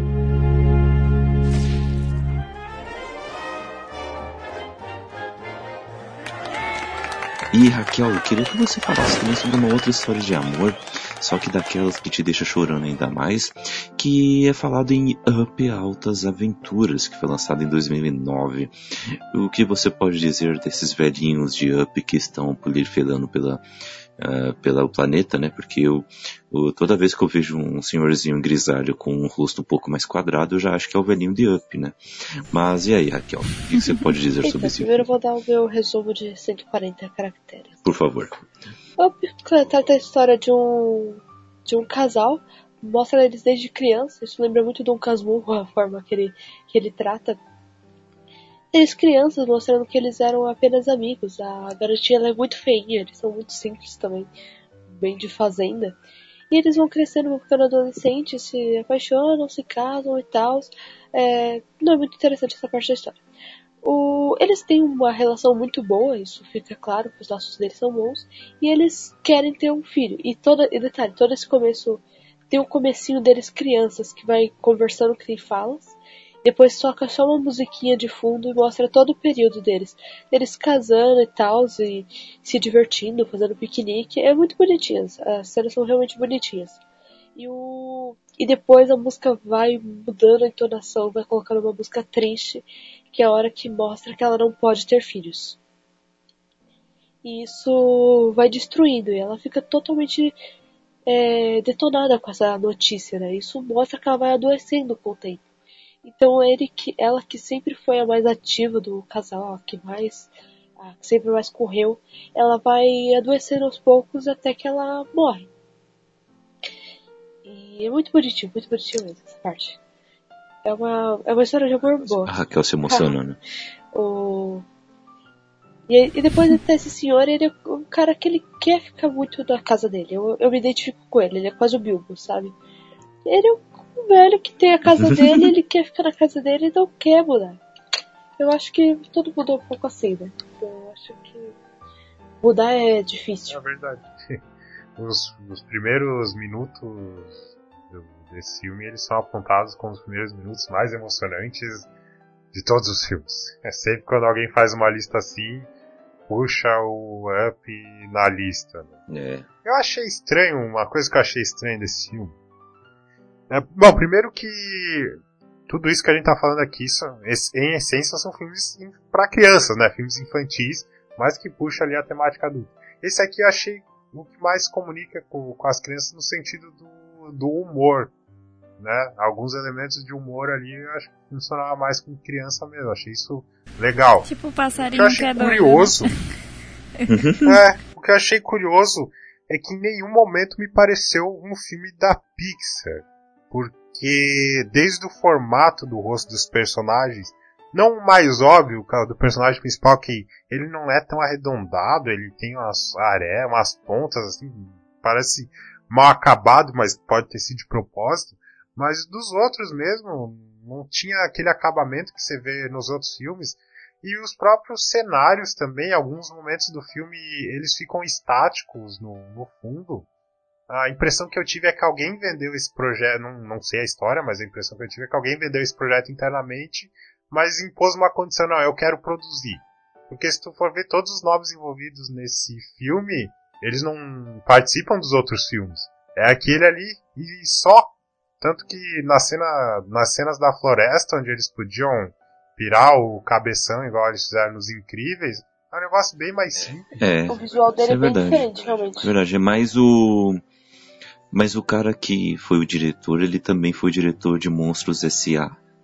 Pete Doctor, Sim, mas, é, mas o. mas se tu pegar a equipe técnica, tipo design de produção, Aí já é essa outra- parte aí, não. Aí já são diferentes mesmo.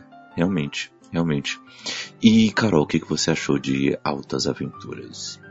Que nomezinho de Sessão da Tarde. é uma, uma história muito de superação, né? De como um amor que você perdeu pode ser preenchido por outro, mesmo que não seja da, da mesma forma, né? Mas pode ser preenchido. Você pode aprender a, amar outra coisa, mesmo que você tenha perdido algo que você amava antes, né? É, é muito bonitinho esse desenho. Ah, é muito fofo. Ah, mas é, eu, eu acho legal. Ah, eu tava falando que ele parece muito. Ele me lembra muito Hobbit, desculpa. Mas ele lembra muito Hobbit. Ele. Chamado pra aventura, ele tá em casa quieto. É, ele tá em casa quieto, ele não quer sair dali. E olha que interessante, quando chega a criança lá, ele não tem saco nenhum pra criança. Ele tinha um sonho de ter um filho também. O Isso. sonho dele era ter um filho. E daqui a pouco ele odeia crianças. Isso. Entende? Não é- Não é meu filho. Então eu não quero, sabe? Tipo, parece que ele desgosta disso. Tipo, alguém pode ter esse- essa criança e eu não pude. Né? Tipo, É a ele... frustração personificada. É, e o. É muito interessante quando essa criança chega. e Ele é muito chata. Aquela criança é muito chata. Que criança chata. Ela é muito, chata. E o. Mas Ah, ela concordo. leva o. Eu esqueci o nome dele. Eu chamo ele de velho do Up. Então, é- ele ele leva o velhinho a, a aprender com o passado dele, a mudar tudo. né? apesar de eu achar muito interessante o, Uhum. o dele que o mundo tá desenvolvendo a volta dele e ele fala, não, eu não vou deixar a minha casa. Ah, aí que já tem uma crítica legal, tá? Só logo nesse começo. Pode ser uma crítica positiva ou negativa, né? Tem dois aspectos desse, desse mesmo desse mesmo ponto de vista do, do filme. O, tá todo mundo desenvolvendo a volta, tem vários prédios e tudo mais, e a casa dele sim está ali no meio. Era, é, eu lembro que no começo do filme era um ambiente meio rural que eles moravam. Aquele ambiente rural foi se transformando a ponto de virar uma grande metrópole. Ao mesmo tempo que pode mostrar que uma pessoa dura, que não se adapta de forma alguma, que não que não deixa, não deixa o braço torcer, sabe? Não aprende com o novo, que é uma coisa ruim. Também mostra uma pessoa resistente com seus próprios conceitos. Isso é interessante. E Raquel, Raquel, uma, tem duas coisas bem interessantes ainda sobre o personagem principal, que é o Carl Fre que o, ele é baseado no par, parcialmente, né, pelo menos na aparência, no no Spencer Tracy. Depois procurem no Google Imagens para vocês verem o quanto que é parecido pra caramba. E outra coisa também que acaba sendo também motivo de emoção para alguns é que quem dublou o personagem principal aqui no Brasil foi Chico Anísio, o finado Chico Anísio. E eu e ele ele dublou e tem vídeo sobre ele dublando o o personagem e tudo Sim. mais, então é muito legal também você pesquisar sobre isso. E, e Uhum. também se emocionando. Uma discussão que fica mais pro, pro dublado versus legendado, mas acho que as piadas de um velho Ranziza funcionaram mais no legendado. é, aí, aí é outro papo.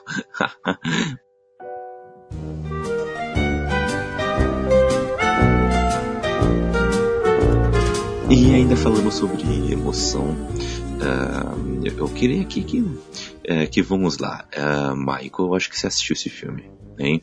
Eh, o que você poderia nos dizer de Toy Story 3, lançado em 2010, que quando lançou, o que foi falar desse filme é uma brincadeira. Quebrou recordes. De longe, o filme mais emocionante do- dos três, de longe o mais emocionante. É, Falando fatores fora, é, extra filmes. Essa continuação existiu, na minha opinião, porque em 2006 a Pixar ela foi comprada pela Disney e os donos aí da Pixar que a gente citou no começo do cast, eles foram para Disney Animation e acredito que o polegar a digital da Pixar ela ela foi até mais ou menos o Up ali ou o Wally e depois já começou a dar uma caída porque eles estavam muito focados em resgatar a Disney. Por isso que veio Toy Story, Toy Story 3 e Carros 2 esse tipo de coisa. Mas do filme mesmo, eu acho legal que a passagem de tempo é bem retratada no quarto do Andy, que tinha os pôsteres dos bonecos e foram encobertos por outras coisas, computador, guitarra, coisas novas, né? Os brinquedos eles estão presos ao baú e é uma maldição que eles não evoluem, eles ficam à espera do Andy criança que não existe mais, né? Mas o personagem ele ainda ama os brinquedos, tanto que ele, ele não quer se livrar deles. Só que ele também não, não quer pensar no assunto, tanto que ele pega um saco de lixo para jogar no, no sótão. Ele nem pensa direito, né? ele não pensa direito. Aí tem a saída do mundo comum de novo, que é eles irem para um orfanato porque eles acharam que eles seriam descartados. Uhum. Legal que o orfanato Não, ele orfanato começa é escola, né? é, colorido. É uma creche. É uma creche, né, na verdade. É, ele começa todo colorido, parece que vai dar tudo certo. Só que quando tem a virada, ele usa até no ângulo de câmera e nas cores É. de elementos de filme de terror. Eu achei muito interessante, assim. Só que algumas coisas meio previsíveis, pelo menos pra mim, que é a troca do vilão, coisa que já foi reciclada do segundo filme. Você tem um vilão e no meio pro final você troca ele. E depois, eh, assim, o que eu achava legal no Toy Story é que os planos eles iam se desenvolvendo conforme você ia fazendo. Só que aqui, para eles escaparem da creche, sabe, tem um telefone lá que já sabe de tudo, o macaco que tudo vê, não vê tudo. Os personagens, eles saem da prisão de uma forma muito fácil. Eu achei muito conveniente essa parte aí.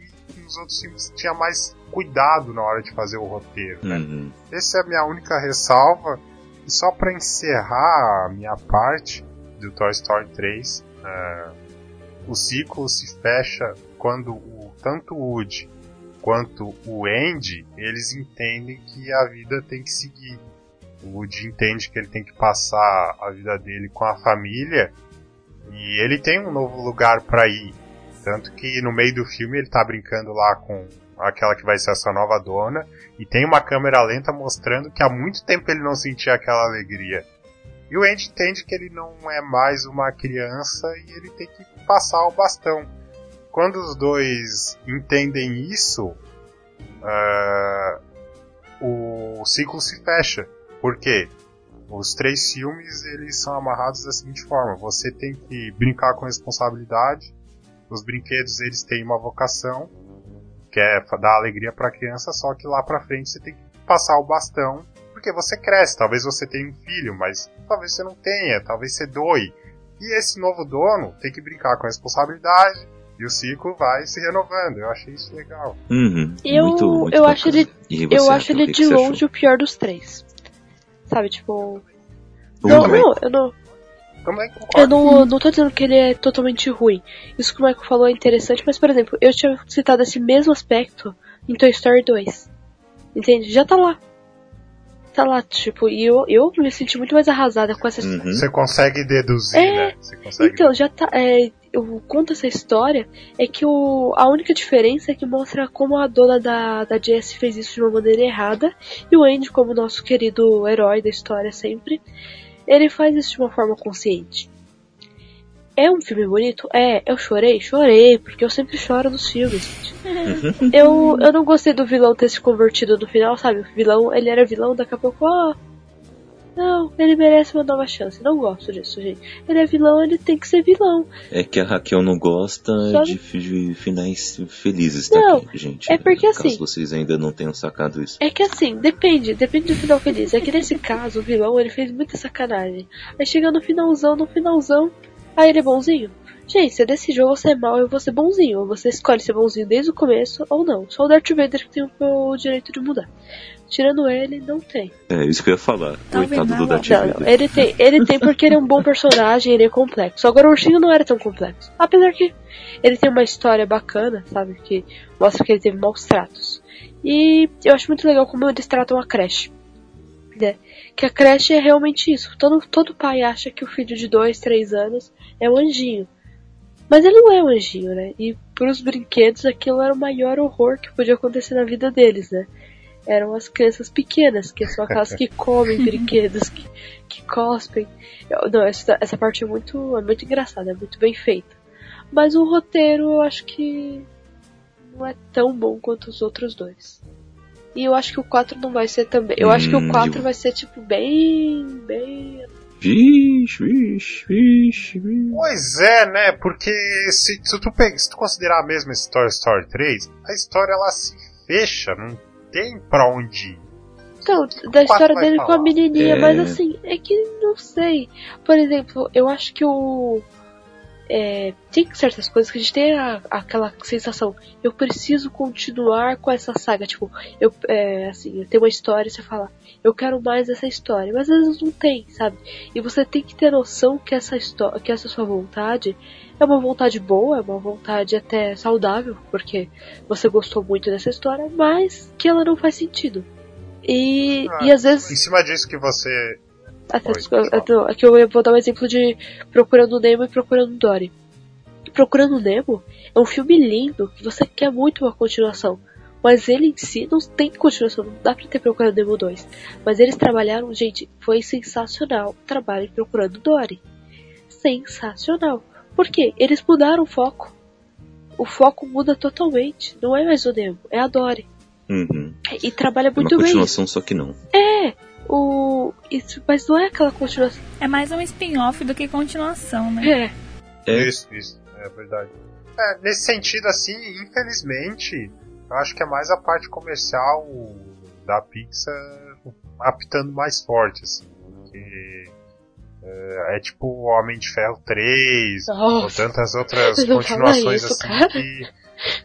É, não, só, só aquele filme que, que já deu, sabe? Que já saturou, que tu já fechou todas as pontas, mas que produtor e executivo, cara, essa franquia deu muito dinheiro em 2010, vamos renovar, eu preciso de grana, eu tenho várias datas aqui pra lançar filme e eu não tenho conteúdo, então vamos encher. Ai, ai, ai. E você, Carol, o que, que você achou de Toy, Sto- Toy Story 3? Bom, gente, ainda continuo fãzaça do 2, né? Então é bonito, emocionante o 3, mas também acho que foi uma coisa que saturou, sabe? Hum. Era uma história que precisava ser finalizada já. Uhum. Tanto que eu nem sabia que ia ter o 4, então vai ter o 4, eles vão ainda. O que será que eles vão inventar, né? É, é, Fica aquela pergunta. é, exatamente. E. Deixa eu ver. É o mesmo diretor. Eu ver. É o mesmo diretor de Toy Story 2. pelo menos. Talvez venha coisa boa. John Lasseter. É o mesmo diretor Então, de. eu não, eu acho que eles podem fazer o melhor filme, ou pode, pode fazer um filme sensacional. Mas assim, continuando nessa mesma história não dá, gente. Assim, tá completo, tá completo, não tem motivo. É o, ah tá, eu ia dar um exemplo de de um livro que eu gosto muito e eu falei, gente, eu queria muito uma continuação, mas depois eu falei, gente, esse é idiota uma continuação. Não faria sentido, foi a máquina do tempo. Que ele tem um final tão aberto que você fica, caramba, queria muito continuar, mas se continuasse ia ficar ruim. Porque a história fecha ali, ali tem que ser o final. Então, assim, ou eles fazem uma coisa bem spin-off mesmo, e dá pra trabalhar bem com outros personagens, tipo o passado do, do que aconteceu lá, que foi também o que aconteceu com Monstros S.A., que tem a Universidade de Monstros. Não, é, não chega nem aos pés do primeiro filme, nem aos pés mesmo, mas até que ficou legal, que foi passado e tal, razoável. Agora a mesma história não dá mais.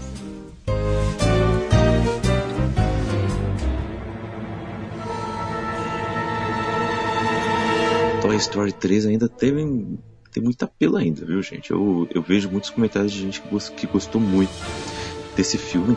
E mas eu já não ouço tanto assim de de uma outra continuação, que é Carros 2, que saiu em 2011. Nossa, eu nem assisti. Alguém assistiu?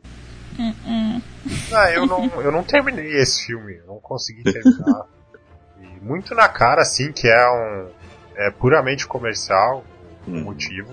E igual eu falei antes, já é um. Já é visivelmente a influência da falta do Ed Catmull e do John Lester no comando da Pixar, porque eles estavam trabalhando intensamente para resgatar a Disney Animation. Coincidentes, coincidentemente Hum. ou não, 2011 foi o ano que a Disney começou a voltar ali com enrolados. Hum, é verdade. Então, eu É assisti, eu assisti, E- mas eu não lembro de muita coisa. Mas é realmente isso, ele ficou bem mais fraco. É, fica meio que Transformers, Transformers depois do 1, sabe? Aquela história que já não tinha tanta história assim, sabe? Mas até que você conseguiu fazer uma história legal, aí você quer continuar uma história que não existia. Então, foi tipo isso. E tem carros também. Ai, só, ai. faltou, só, só faltaram os robôs. Carros 2 comparado ao Transformers. E é, seguindo, em 2012, um ano depois, tivemos Valente. Tivemos Valente, a menina ruiva que atira muitas flechas, que não está em Jogos Vorazes. É, Alguém assistiu? Eu assisti. E Carol, o que, que- como é que foi Valente? Então, Valente é a história da Merida, que é uma garota que está prestes a se tornar rainha ou líder de, de um clã, né, na Escócia. Não sei se é rainha ou se é líder, acho que é líder, né? Acho que ela é Não princesa. tem rei, rainha, alguma coisa assim. Uma princesa, isso. É, é Daí, verdade. é... Ela é uma princesa Disney. É, ela uma princesa, isso. Daí, só que pra ela conseguir esse cargo, ela precisa se casar. E aí a mãe dela faz um torneio entre vários caras nada a ver, super nada a ver, pra que quem ganhar esse torneio vai casar com ela. Só que ela não tem o direito de escolher, é simplesmente a pessoa que ganhar vai casar com ela e ela vai se tornar princesa. Daí a nossa queridíssima Merida chega já falando assim, querida, eu vou lutar pela minha mão. E a gente já sabe que o filme é um lacre por causa disso, né? É, então, apesar de ser interessante a temática, foi muito numa época assim, tipo, ah, olha, a gente sempre tratou as mulheres como idiotas, mas agora, como tá muito em evidência a questão, vamos fazer um filme que ela não é tão idiota. Vamos fazer um filme que ela tem alguma ação? É. Nossa, vamos! Oh, meu Deus, nada, nada tá condizente com o momento. Não, mas Kel, eu não acho que, que não é porque eles não tratavam personagens femininas como idiotas antes. Eu só acho que não davam tanto espaço. Só isso. Mas as poucas personagens femininas que tinham eram boas. É, eles pô. tratavam isso de forma sutil, entendeu? É, a gente citou aqui o Ratatouille, o próprio Toy Story 2 deu, deu um espaço, Hum, né? É, é que eu, é que eu fui falar, não tinha o protagonismo. É, mais forte, Tem né? que ter, não, entendeu? tem, eh, não Tem- tinha esse tema como protagonismo, né? Porque na verdade a questão entre ela e a mãe dela fica secundário quando mostra toda essa decisão dela e como ela prefere estar sozinha, sabe? Fazendo o que ela tem que fazer e tendo o cargo dela sem precisar de um casamento. É, então. Mas no Uhum. caso dela ali, ela precisaria. Mas o- ah, na sua própria fala, Carol, que você falou. Ah, porque ela chamou uns caras muito nada a ver. Poxa, então poderia ter chamado ali um príncipe encantado e ela ter se apaixonado e tal. Não, ele podia ser um cara legal e ainda assim ela teria que ter atitudes próprias. Entende? Parece que ela só pode ter atitudes Uhum. próprias, por quê? Porque nenhum dos caras era legal, nenhum deles era digno, nenhum deles era honroso. E por ele, nenhum deles ser honroso, ela tem que buscar a sua própria honra. Agora, se um deles fosse. Ah, eu entendi o que isso quis É, dizer. Eu entendi. Eu, eu lembro que na época teve muito essa Ah, reclamação. eu lembro. É, nesse, nesse aspecto, o Frozen Não, foi o Frozen é muito fracasso. melhor, mais Ah, efetivo não, não, não. na- nessa, nessa, é, como é que eu posso dizer, nessa tratativa. Ah, não sei, eu acho que Frozen não, não foi tão bem. Por, por exemplo, primeiro que a Ana é retardada. Não Primeiro que a Ana é retardada. Muito. Ah, como não? Não, claro que não foi. Frozen. Tipo, ah, tu precisa de um beijo, de um amor verdadeiro. Todo mundo acha que é um príncipe. Na verdade, Não, tudo bem, só que. pss, Achei forçado. Não, eu também achei forçado. Eu acho que. É, eu também achei. Eu acho que o roteiro de Frozen é muito ruim. Muito ruim, desculpa. Mas é um filme que é todo bonitinho, mas assim. É tudo muito óbvio. É muito óbvio. É aquele, é aquele As filme. músicas são legais, mas é só isso. Gente, ele é muito comédia romântica, desculpa, não dá. Eu tento. Nossa, mas calma, a gente não tá falando de Frozen. É, mas é lá. porque é porque isso que eu, que eu isso que eu falei aqui já veio no terceiro ato, né? Então as- o que tu desgostou veio antes, não esse essa virada É, então, em mas, si. é, mas assim, mas ainda assim, tem o, o como eu tava- na Disney tem, por exemplo, Mulan é melhor de, pra falar disso. Mas assim, eu achei que o momento. Mesmo. Mas o filme da. 98, hein? É, mas o filme da, da Valente, ele não, ele não tem só isso, entende? Eu disse que ficou um pouco isso, que incomoda um pouquinho. Mas o. Mas ele tem várias coisas interessantes. Por exemplo, a relação dela com a família.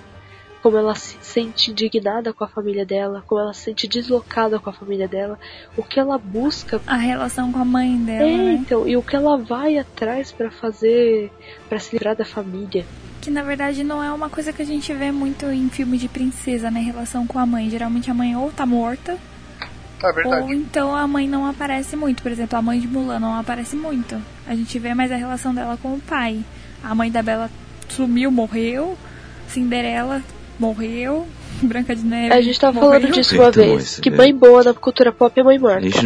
É. Outra coisa é, Outra coisa desse, desse filme é as imagens do design em si, né? Tanto o cabelo dela, Uhum, muito verdade. bonito. os fios de cabelo. Uma coisa que até não foi falada lá nos Incríveis, mas tem nos Incríveis também. E os cenários também, né? Acho que eles deram uma, uma resgatada nessa, nessa parte aí. Mas como história mesmo, igual a gente tá falando aqui, não... é que eles colocaram o nível lá em cima no começo, né? Então, Dava pra esperar um pouco mais, né?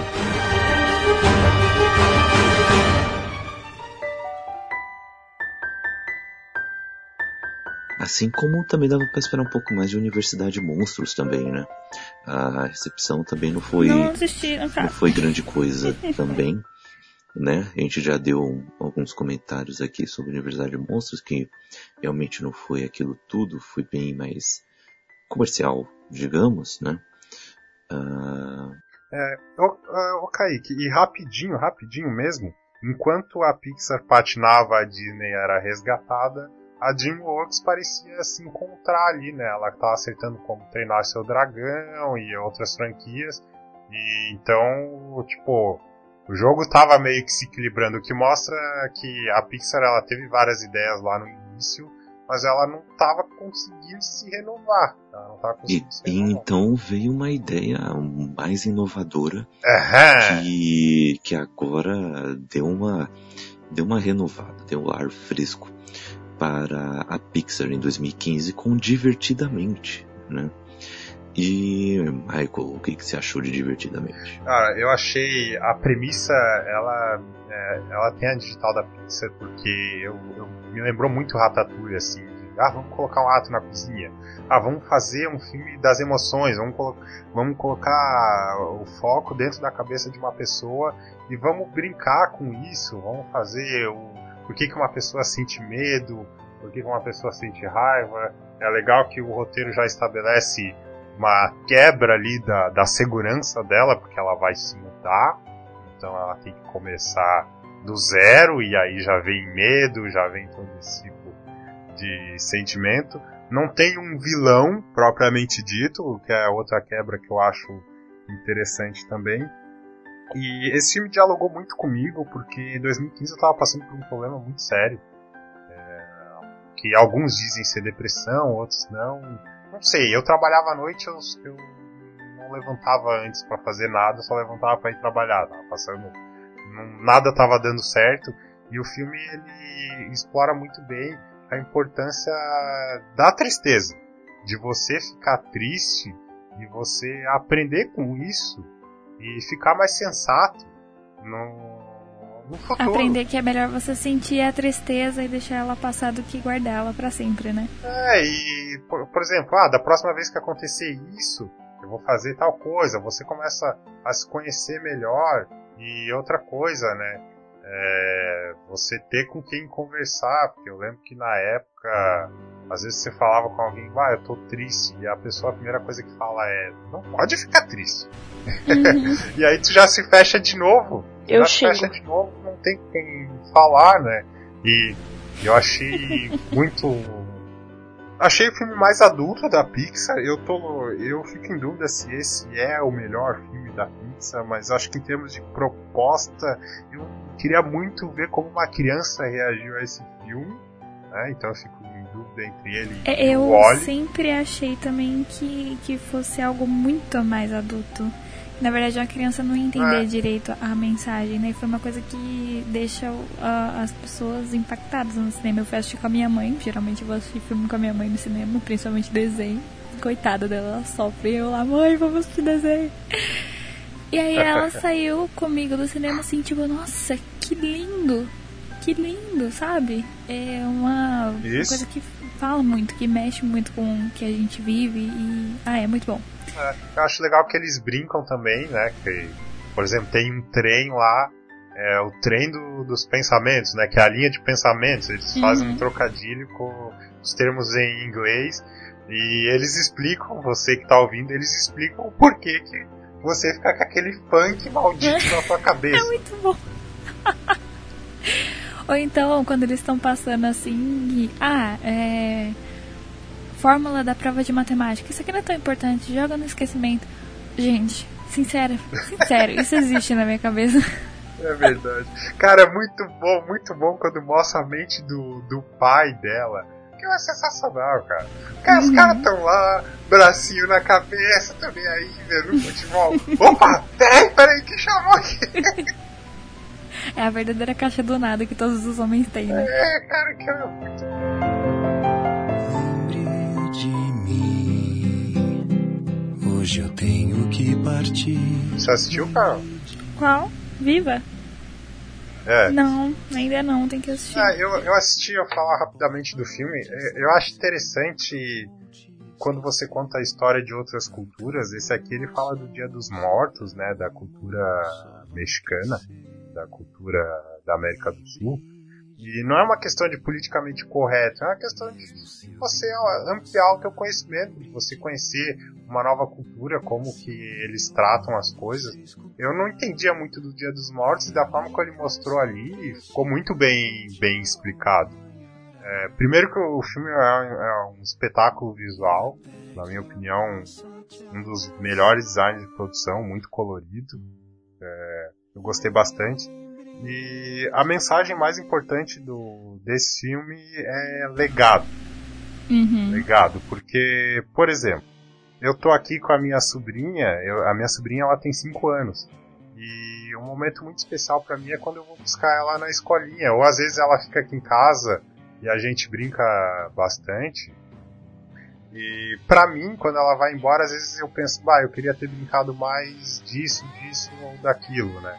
E ela falando pra minha irmã ou pros meus pais, para ela foi um dia sensacional. E o filme que ele trata do Dia dos Mortos, que tem o, personagem do Miguel que ele vai pro mundo dos mortos, ele conhece pessoas que estão sendo esquecidas e às vezes elas estão sendo esquecidas por causa de certas atitudes na vida delas, elas não, não dedicaram cinco minutos a mais com alguém, entende? É, é a questão do legado. Será que o que a gente está fazendo hoje vai ter impacto para as pessoas que nos cercam daqui a não sei quantos anos? Acho que o que gritou nesse filme para mim foi isso. Assim.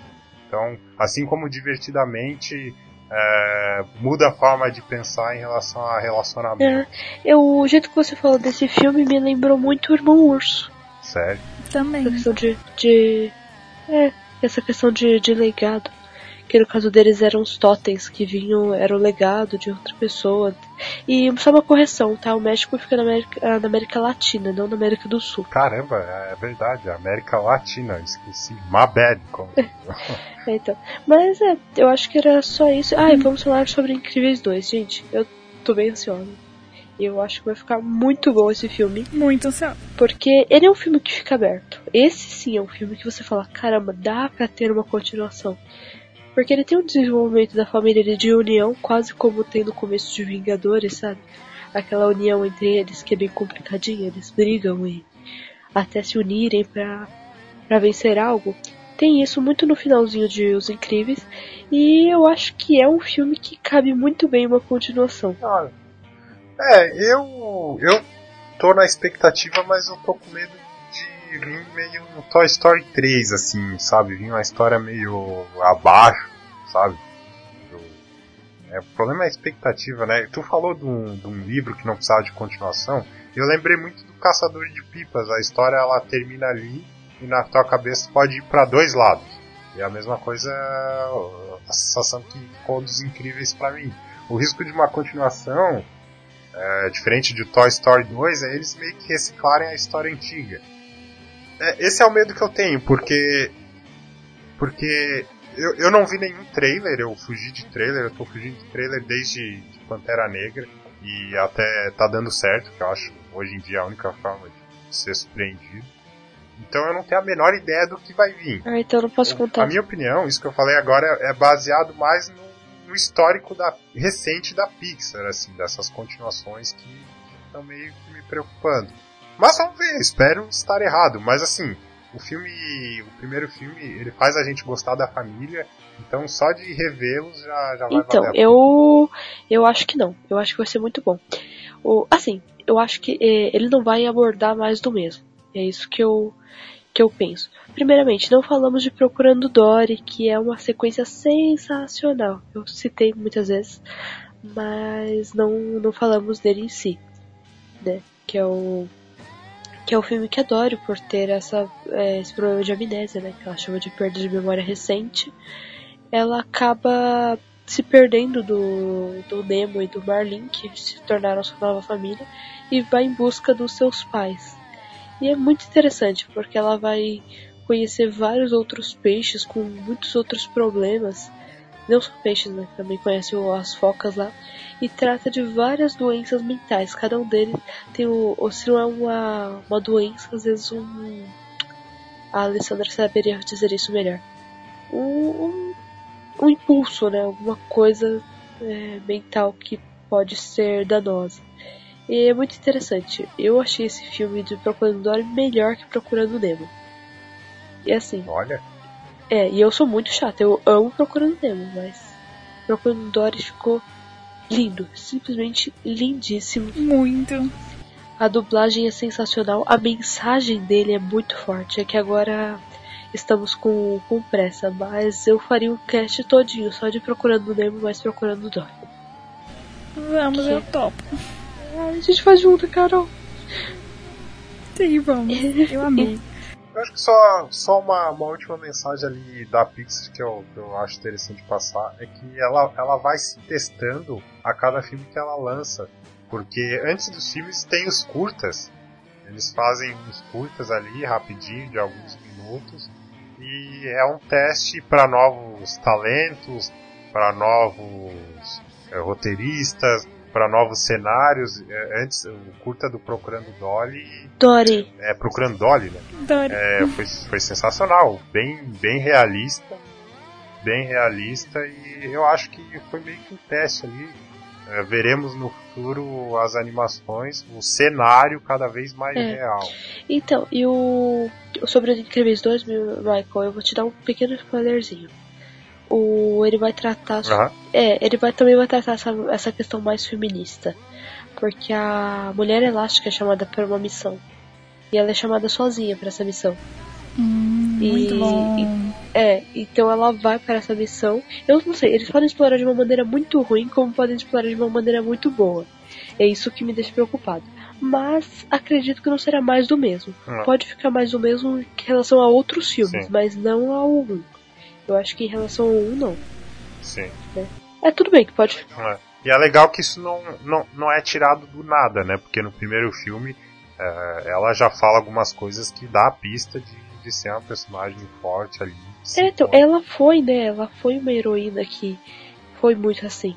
Ela fica com a senhora incrível quando ela vai lá e, e é, bate num, num cara que tava assaltando alguém.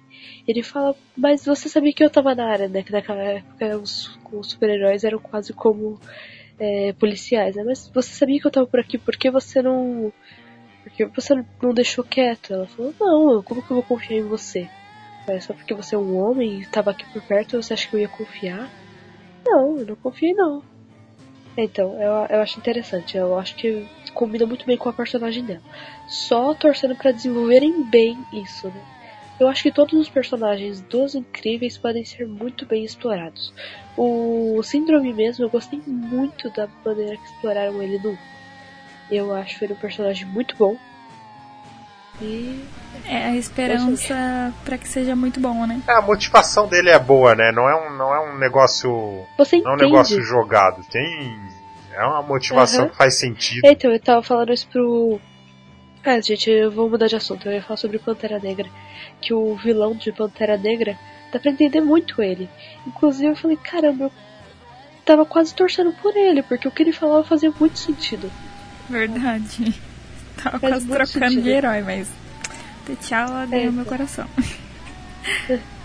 Mas eu, eu go- gostei muito. Eu gosto de vilão assim, que você fala, caramba, ele tem muita razão. E Game of Thrones é isso, gente. Game of Thrones é você entender todos os lados e ficar louco, falar, eu não sei pra que lado eu tô torcendo mais. Então, é, É, e fora que eles mostram o vilão no começo do filme, igual a gente falou, sendo É. maltratado. mostra que, tipo, aquele cara que era o nosso herói, ele foi ruim com aquele cara que nós dizemos o vilão. E sabe uma coisa que é sensacional? Não, desculpa, mas sabe uma coisa que é sensacional? É que ele mostra esse cara virando vilão. E depois ele fica mal até o final, que eu, que eu gosto pra caramba.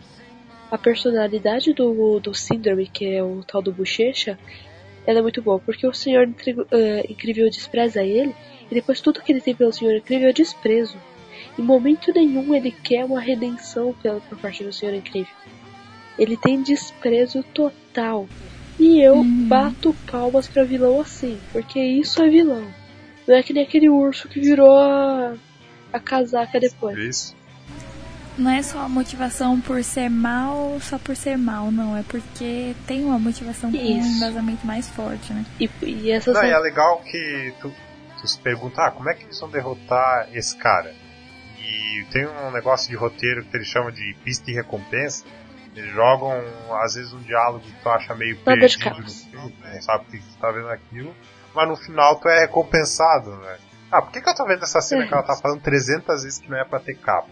Tu assiste quando criança, beleza, mas quando tu é mais velho e tu vê É. aquele vilão com uma capa, aquilo grita de uma maneira absurda, já meio que antecipa, não, esse cara, esse cara, Cara, vai se de ferrar por capa, causa né? não, não. É a regra do rolê, não use capa. É, então, não, muito bom. Eu gosto muito da personalidade da moda também. Sim, sim. Eu, eu gosto. Uhum. É, eu- a conspiração. Gente, esse filme, esse primeiro filme é muito bom de verdade. Ele tem muita história pra ser explorada. Torçamos e eu tô torcendo muito pra que seja muito bem explorado em Incríveis 2. É, é porque eles estão mexendo num negócio que os fãs gostam muito, né, cara? Então, nós temos exemplos recentes aí de coisas que fãs gostam muito que foram mexidas de uma maneira que polarizou absurdamente. Star Wars e coisas assim, né? Então, Uhum. espero que a Pixar não, não entre Pixar, muito nessa. para. Não, não faz isso. Não é porque a Disney tá dominando o mundo. Não é porque o Walt Disney vai ser descongelado e vai ser o novo ditador do mundo que você vai fazer isso. Seja legal com isso. Então, vamos dar tchau, né? Eu acho que o Kaique já deu todos os recados no começo, né? Então, para nossos Sim. ouvintes, podem entrar em contato cono- conosco é, por meio das redes já ditas e também por meio das nossas redes pessoais que estão aqui embaixo desse cast. Nossos Instagrams, Facebooks e eu acho que é isso. Tá tudo aí. Então, tenha uma boa, tenha uma boa noite e Tchau, tchau. gente.